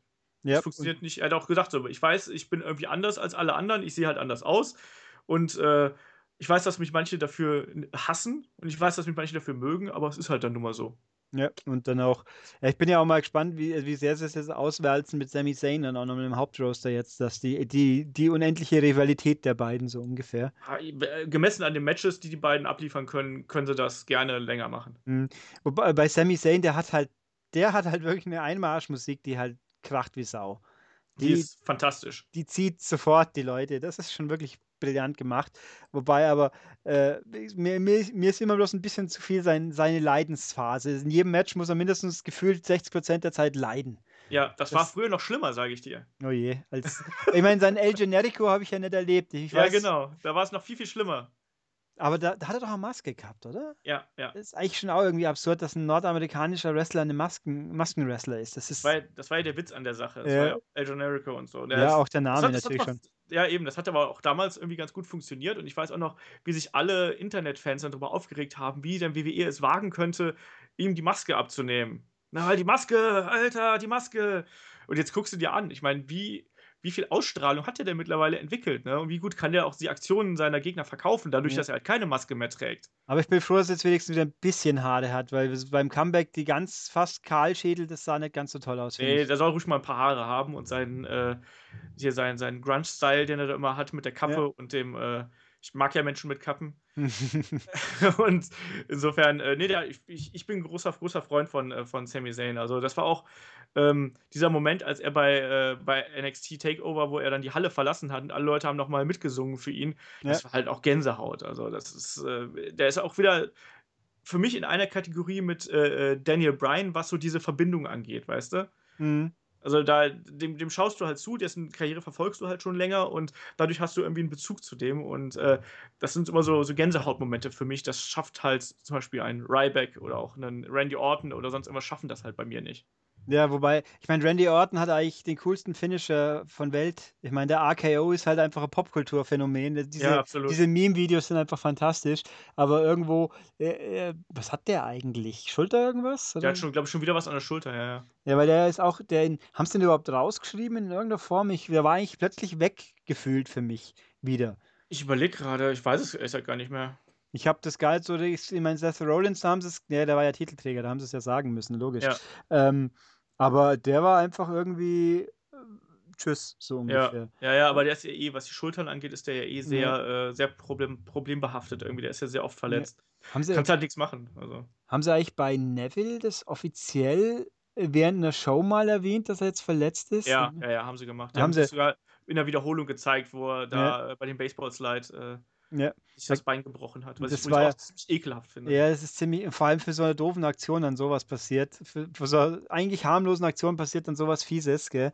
Ja, es gibt, also ich habe das mal im, äh, ähm, äh, im, anderen, im anderen Videocast gesehen. Mhm. Ich weiß gar nicht, wie er heißt. Da hat auf jeden Fall hier äh, einer von den Berliner Wrestlern, hat, äh, ich glaube, das war Crazy Sexy Mike, glaube ich, war das, hat erklärt, wie es, äh, wie man halt so einen Baseball-Slide ausführt und warum der so gefährlich ist, obwohl der halt eigentlich so nichtig aussieht, weil mhm. die Ringmatte ist grundsätzlich ziemlich stumpf und wenn du halt da eben ein bisschen doof landest, also mal abgesehen, dass du dir ohnehin immer die Haut aufschürfst, wenn du sowas machst, ja. aber wenn du halt doof landest, dann bleibst du halt einfach mit dem Bein hängen und äh, das kann eben dann so, ein, wenn du einen blöden Winkel erwischst, kann das halt eben ganz leicht dazu führen, dass du dir halt umknickst oder halt eben was brichst. Ja, und dann halt, das ist schon bitter. Und dann gab es ja das Video, behind, ähm, haben sie ja dann online gestellt, die Diagnose quasi. Ja. Da hast du auch schon gesehen, wie knickt der war. Und natürlich das, die Situation im Ring, wo sich dann Jericho und wer war es? Chas Robinson, glaube ich sogar, oder? Ja, ja. Wo ja, sich ja, die genau. sich gegenseitig ankeifen, weil, weil der Robinson nicht gleich gemerkt hat, dass der Jericho das Match zumachen wollte. Wegen Abbrechen quasi mit einer, dass er, dass er eine Disqualifikation hat produzieren müssen, damit das rausgeht, damit man den behandeln kann. Also es war schon ungewöhnlich. Ja, das war halt wirklich mal, das, da war es dann wieder echt. Ja, ich habe übrigens auch echt auch, ich habe bei der bei Raw mit, wo Daniel Bryan sich verabschiedet hat. Ja. Das Network-exklusive Extra, diese fünf Minuten. Mhm. Ich habe die tatsächlich noch ungeschnitten erwischt. Okay. Die haben es ja dann am nächsten Tag gleich eilig zusammengeschnitten, wie Titus und Neil suspendiert ja. worden ist. Weil ich habe auch das gesehen und mir gedacht, was macht der Typ da für einen Unsinn? Da ja, gehen die raus und der reißt und der hat den wirklich ruckartig Vince McMahon rumgerissen und der war auch stinkesauer, hat den weggeschupft, das hast du genau gesehen. Das, ja. war, das war sicher nicht böse gemeint, aber es war natürlich unheimlich dumm und dass er dann suspendiert wird, das ist natürlich auch keine Überraschung. Nicht. Ja, vor allem, weil ja sogar ein, äh, ein Push für ihn geplant worden ist als Singles-Wrestler. Ne? Also denke ich mir ja. halt auch so, Leute, weißt du, wenn ihr irgendwie eure eure Bromance irgendwie ausleben wollt, dann macht das hinter der Bühne, aber Vince McMahon wird es garantiert nicht witzig finden, wenn man irgendwie äh, vor der Kamera irgendwelche blöden Witze ja, mit ihm macht. Das war ja irgendwie, was, die, irgendwo war ja mal, ich meine, offizielle Begründung gab es nie, was er jetzt da gemacht hat. Der ist ja auch nicht ganz, der ist ja offensichtlich nicht doof, der Titus. Nee. Ich meine, Dead of the Year und alles. Ähm, dass er halt irgendwie so, dass quasi Steph den Vortritt bekommt, dass er halt. Ja, ja, genau so. Also, das ist natürlich äh, missgeleitete Galanz, die man in dem Moment wirklich fatal dumm war, einfach nur. Aber ne, das hat das habe ich wirklich dann noch erwischt und dann am nächsten Tag war es weg, weil ich aber gesagt habe, oh, was? Ja, ich habe das auch noch gesehen. Ja, warum, ich frage mich halt, warum man sowas machen muss. Ja. Wo ist also eigentlich Darren Hayes hinkommen gerade? Ist der verletzt auch? Ich meine, ich glaube. Dan Young. Ich glaube, bei, beim Rumble hat er, war er mit irgendjemand zusammen ein Tag-Team in der ja. Pre-Show und seitdem habe ich ihn nimmer gesehen. Ja, ja. Ich weiß nicht. Keine ich mein, Ahnung. Ich glaube, die haben uns einfach keine Pläne, glaube ich, aktuell. Ja, ich, man, man, kann ja auf seine offensichtliche Eigenschaft kann man nicht zu so sehr draufsteigen, weil das zu anbiedernd wäre. Das geht halt einfach nicht. Äh, man kann ihn ja auch schlecht in ein Regenbogenkostüm stecken, das wäre schon extrem peinlich. aber halt irgendwie als Botschafter für Toleranz, äh, so Platzau ist, aber eigentlich sollte man meinen, das wäre irgendwie machbar, aber gar nichts. Ja, ich halte ihn auch äh, mal, mal davon abgesehen, halte ich ihn aber auch für einen ganz passablen Wrestler, der auch, finde ich auch jetzt gerade bei seinem Comeback ja auch wieder einen, einen, besseren Look hatte als vorher. Also vorher fand ich, sah der ja immer aus wie so ein farbiger John Cena. Ja. Und mittlerweile äh, hat der auch durchaus da so ein bisschen seinen, seinen Look entwickelt. Also ich habe keine Ahnung, was sie mit dem gerade machen. Vielleicht haben sie einfach keine Pläne. Also. Ja, das, der Split beim ersten Mal von den Primetime-Players, der war ja auch so unmotiviert und hat niemandem was gebracht. Der hat das Team kaputt gemacht und hat beiden dann im, im hinten nach nichts. Der geturnte Titus hat nichts gerissen und der Darren war auch irgendwie völlig außen vor. Ja, die waren halt zusammen, sind die halt lustig irgendwie. Das, das, mhm. das klappt, aber äh, dieses Getrennte, das war, oder diese Trennung damals, das macht halt gar keinen Sinn. Und dann gab es nicht auch so ein komisches, war das ein Strap-Match oder, oder Last Man Standing-Match oder sonst mhm. irgendwas, was sie da gehabt haben, so ein hingesautes. Macht halt gar keinen Sinn und hat auch irgendwie keinen Spaß für den Zuschauer gebracht, weil es auch keinen Arsch interessiert hatte zur damaligen Zeit. Ich finde ja auch äh, in dem Zusammenhang Tag Teams, wenn ich überlege, die Real Americans, die ja eigentlich natürlich von der Logik her eigentlich Unsinn sind, weil der eine ist halt, obwohl ist er ein American inzwischen, der, der gute? Ja. Oder äh, hat er bloß eine Green Card? Der hat er vor zwei Jahren gesagt, er hat eine Green Card. Ich glaube, der hat eine Green Card, soweit ich weiß. Dauert ein bisschen. Ähm, ja, dann, nee, Green Card hat er gesagt, ja, also die hat, der hat eine Lotterie gewonnen noch dazu. Das ist natürlich lustig. In dieser Green Card Lotterie. Ja, genau. Ähm, und, äh, aber da hatten ja Sepp Coulter als Sprachrohr quasi. Ja. Und der ist ja auch irgendwie außen vor, den, den gibt es zwar offensichtlich noch, aber ob es ihn im Rahmen der WWE nur gibt, weiß ich nicht. Also ich wüsste nicht, dass ich gelesen habe, sie hätten ihn entlassen, aber. Ja, aber ich kann mir auch vorstellen, dass der äh, auch nur so mit dabei ist, wie er gerade Bock hat. Ja, weil ich vermisse ein bisschen so die, die Manager oder Valets auch. Ich meine, Carmella war natürlich eigentlich so eben eine Carmella auf dem Main Roaster oder halt, es gibt Paul Heyman und das war es dann so ungefähr. Mein Paul Heyman ist natürlich besser als alle anderen so ungefähr, aber äh, ich, ab und zu denke ich mal, es gibt so ein bisschen Manager oder einfach nur Begleiter. Wieso auch nicht? Die müssen ja nicht jedes Mal aktiv ein. Ja, und Ric Flair natürlich, okay. Aber man muss ja nicht in jedes Match aktiv eingreifen, aber das bringt halt auch ein bisschen Farbtupfer und Persönlichkeiten ein. Ich hätte auch nichts gegen. Das habe ich ja auch äh, äh, Paul Heyman gefragt und der hat ja dann auch in seinem Paul Heyman-Charakter geantwortet, dass es ein antiquierter, ein antiquiertes Relikt wäre aus der Wrestling-Vergangenheit und in der heutigen Zeit nicht mehr so richtig Platz hätte. Mhm. Ähm, ich weiß es nicht. Ich, ich finde, ich mochte Wrestler immer. Also wenn du, äh, Wrestler, ähm, äh, Manager, Manager, immer. Ja. Wenn die ähm, entsprechend zu dem, äh, zu ihrem Schützling passen und sozusagen sein Sprachrohr sind. Und wenn die das brauchen, dann funktioniert das ja auch. Ne? Ähm, andererseits gibt es halt auch Wrestler, äh, ach Mensch, was habe ich denn jetzt? Ähm, gibt es halt auch Manager, die ähm, einfach das Spotlight von ihrem äh, Schützling wegnehmen. Ne? Wenn der Manager halt zu groß ist, so wie es bei äh, Cesaro und Heyman war mhm. und sich lieber präsentiert, dann hast du halt auch ein Problem. Ja, wobei das Problem eher war, dass er natürlich immer nur darüber geredet hat, dass sein anderer Schützling der Sieger war. Und deswegen, da steht hinten, Cesaro steht dran, sagt nichts und Paul Heyman erzählt Brock Lesnar. Ja. Brock Lesnar. Das war natürlich ähm, kolossal ungezwungen. Oder? Hier. Moment, ich muss ganz kurz was gerne. Ja.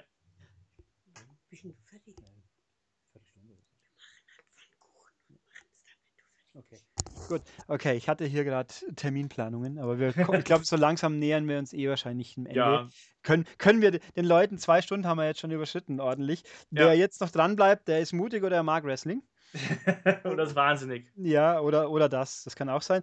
Nee, also Manager, schauen wir mal. Gut, aber nachdem ich jetzt ja diesen ungeplanten Break hier drin hatte, dann sollte man wirklich vielleicht langsam zum Ende kommen. Wir können, können wir sicher noch, noch länger schwafeln, aber also sagen wir es mal so, ich hätte gerne Feedback von meinen werten Hörern. Wenn ihr dies hier gut fandet oder grundsätzlich sagt, macht doch, ich muss es ja nicht anhören. Äh, Olaf und ich, ich glaube, wir hätten nichts dagegen, das öfters zu tun. Kein Problem. Jupp, so, da könnt, man könnte auch, also ur, wie ursprünglich gedacht, natürlich mal konkreter auf spezifische Events eingehen, sprich, wenn jetzt dann, was ist das nächste Payback, glaube ich, Payback oder? ist das nächste, ja. Genau, also Ende, Ende, Moment, ist das nicht schon nächste Woche? Das ist am 1. Äh, Mai, der Nacht vom 1. Mai zum 2. ist das. Okay, also in zwei Wochen, eineinhalb Wochen ungefähr ist Payback. Ja. Da, das würde sich zum Beispiel anbieten. Lasst es mich einfach wissen. Ich meine, wenn alle sagen, wir finden es kacke und ich habe trotzdem Lust, machen wir es trotzdem. so, so, so denn Olaf möchte natürlich. Aber, Kein Problem. Ja, also dann ein bisschen Feedback. Und äh, außerdem habe ich ja versprochen, du hast noch Raum zur Werbung. Ach, ich habe noch Raum zur Werbung. Hervorragend.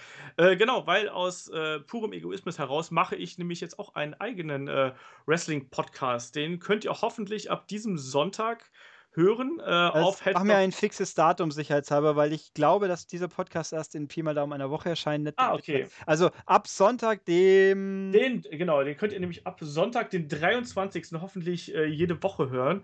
Ähm, den 24. Den 24. soll ich nochmal sagen? Machen wir es nochmal. genau, äh, meinen Podcast könnt ihr nämlich dann ab Sonntag, den äh, 24. auf headlock.de hören.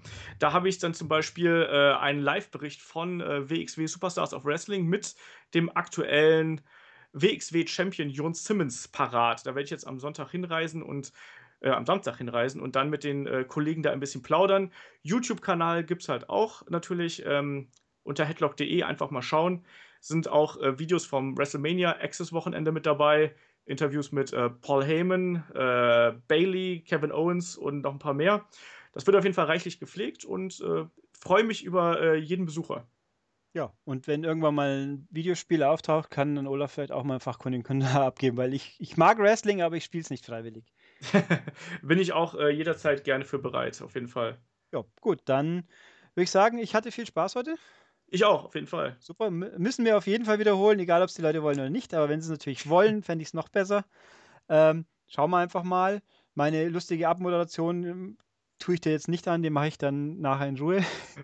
Alles klar. Und dann, ja, schön war es. Ich hatte wirklich viel Spaß. Das motiviert mich auch wieder mehr zu schauen, wenn ich jemanden habe, mit dem ich auch auf einem gepflegten Niveau reden kann, der nicht zu so sehr Fan oder, oder, oder Anti-Fan ist, sondern jemand, der eben offensichtlich mit Liebe dabei ist, aber auch die Realitäten erkennt, dass es natürlich eigentlich alles ein großer Zirkus ist, aber halt Zirkus, der Spaß macht. Genau, darum geht es beim Wrestling. Super. Wunderbar und dann danke ich dir. Genau, hau rein, mach's gut. Tschüss. Tschüss. So, und wie eben gerade angekündigt, angedroht, mache ich jetzt noch schnell meine Abmoderierung, äh, Abmoderation besser gesagt. Wie üblich, wer es nicht weiß, äh, wer was dazu sagen möchte, wie aufgefordert, der unter anderem auf maniac.de unter dem Artikel mit dem Podcast oder als E-Mail an podcast.maniac.de oder bei YouTube beim coolen Standbildvideo mit einem Daumen hoch idealerweise.